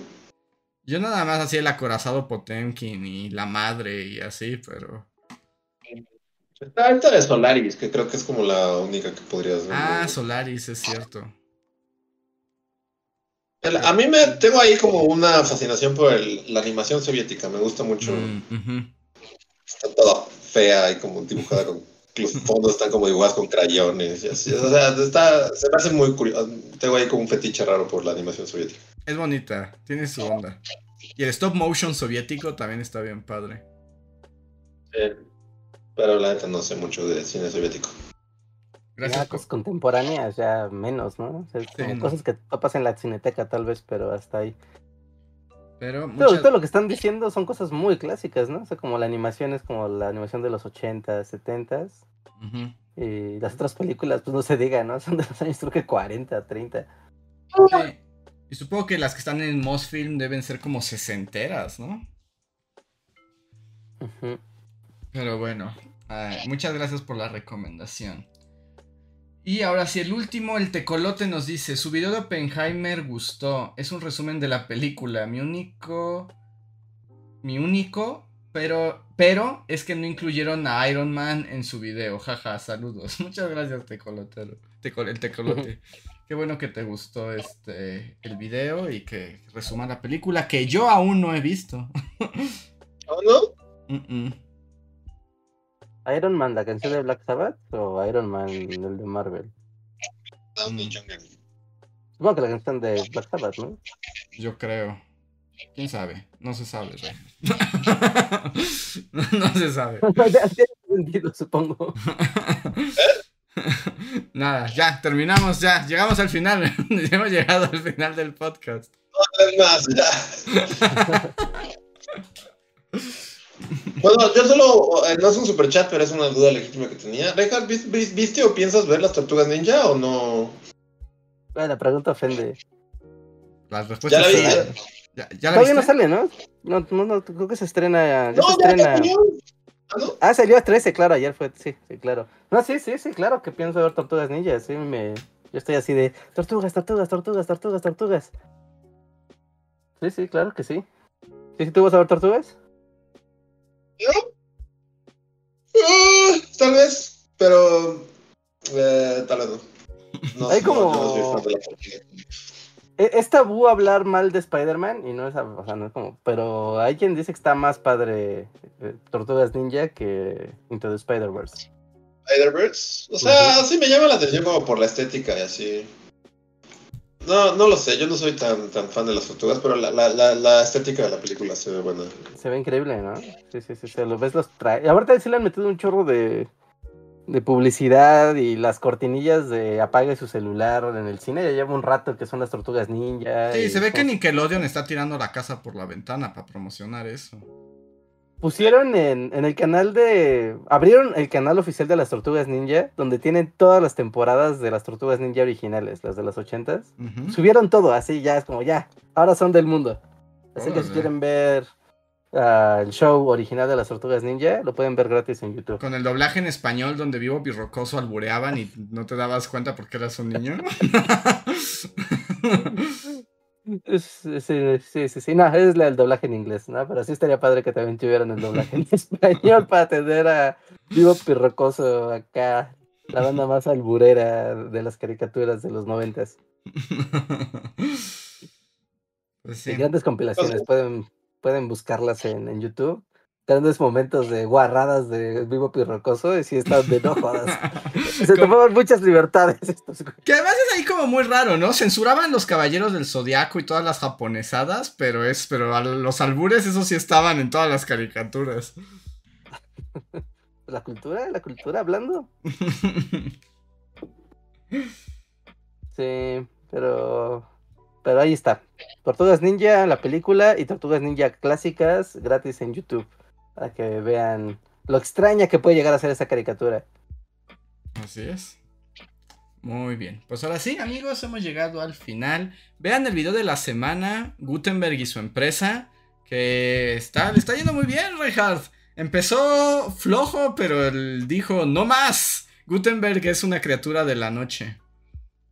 Gutenberg, sí, sí, sí. Yo, yo le atribuyo a que ya están regresando a las universidades, ¿no? Y seguro toda la gente que va a escuelas de comunicación o de diseño y así, es como, güey, tarea uno, la imprenta. Y ya, es como, ah, mira, qué, qué, qué buen timing sin querer. No creo que sea tan... No, yo creo que es un tema que es... O sea, es demasiado específico. Yo creo que más bien la gente le interesa la imprenta.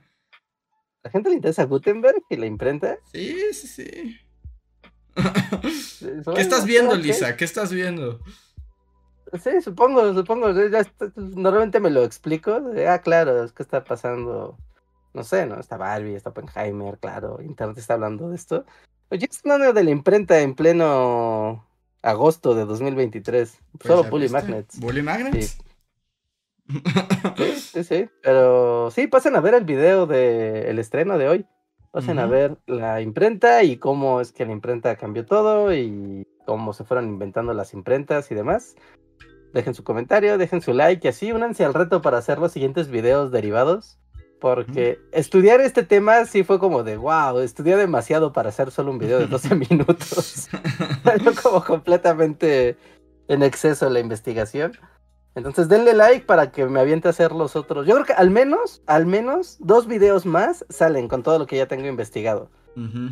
¿No? O sea, la, la imprenta árabe es todo un tema. Ah, eso está es muy interesante, porque ¿eh? además nadie habla de eso.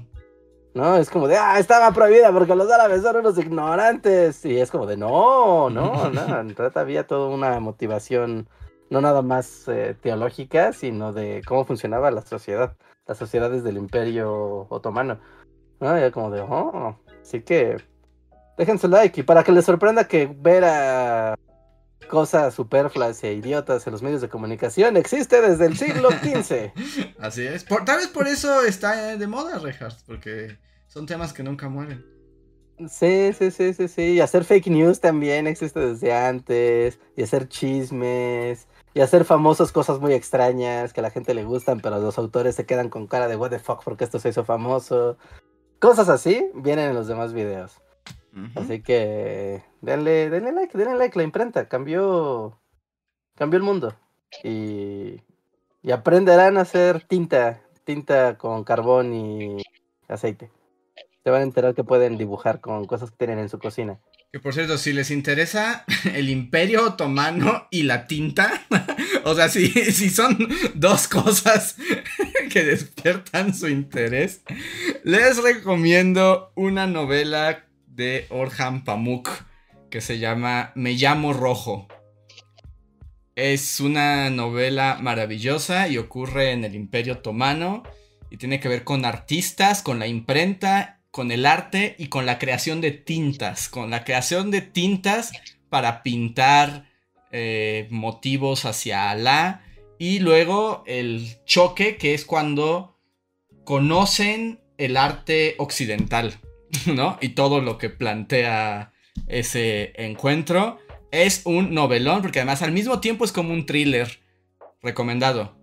Me llamo Rojo de eh, Pamuk. Orhan Pamuk. Pues ahí, está, ahí está la recomendación que complementa. Sí, sí. Sí, entonces pasen, compartan, dejen su like y toda la cosa para que sigamos haciendo videos de cosas extrañas como hablar de tintas en el Imperio Otomano. Porque, ¿Por qué no? Alguien tiene que hacerlo, carajo. Alguien tiene que hacerlo, Richard. Alguien tiene que hacerlo. Eso es necesario que exista en el mundo. Tintas en el Imperio Otomano. Ajá, sí, sí, sí. Ahí, ahí lo tienen, sí. Y hablar de los periódicos. Quedaba promesa de la historia del periodismo, de los periódicos, no del periodismo, de los periódicos. No Ujú. necesariamente es lo mismo. Es que una historia apasionante de información, intrigas y imperios que caen. Gracias a los El- papelitos, El que la poder gente se del distribuye panfleto. papelitos. El poder del panfleto, Richard. El Sí, mundo no sí, sería sí. igual después del panfleto. Sí. El video de la reforma de la, de la reforma protestante.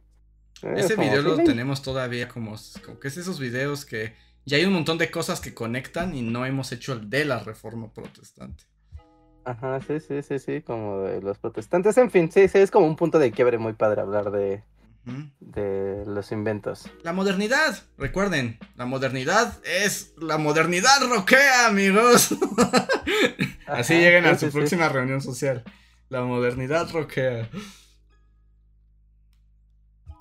Y, y ya, eso, vean videos de bully. Así todo el es. día, toda la noche, no dejen de ver videos. Cuando estén comiendo, videos de bully. Cuando vayan a dormir, antes se avientan un video de bully, al azar, así, cualquiera. Y suscriban a toda su familia. Todo, toda su gente en la fiesta les quitan los celulares y suscríbanlos a todos. Ajá, sí, sí, sí. Pero bueno, ahora sí ya vámonos porque ya tengo mucho sueño. Entonces, Vámonos. vámonos y nos vemos en la semana. Somos los Bully Magnets y que tengan bonita noche. Bye. Síguenos en Facebook, Twitter y YouTube con el usuario Bully Magnets. También suscríbete a nuestro podcast en iTunes y en la app de Mixler para tener lo más nuevo de nuestros contenidos siempre a la mano. Deja tus comentarios, suscríbete, compártenos con tus amigos y recuerda, Bully Magnets, donde la historia en verdad es divertida.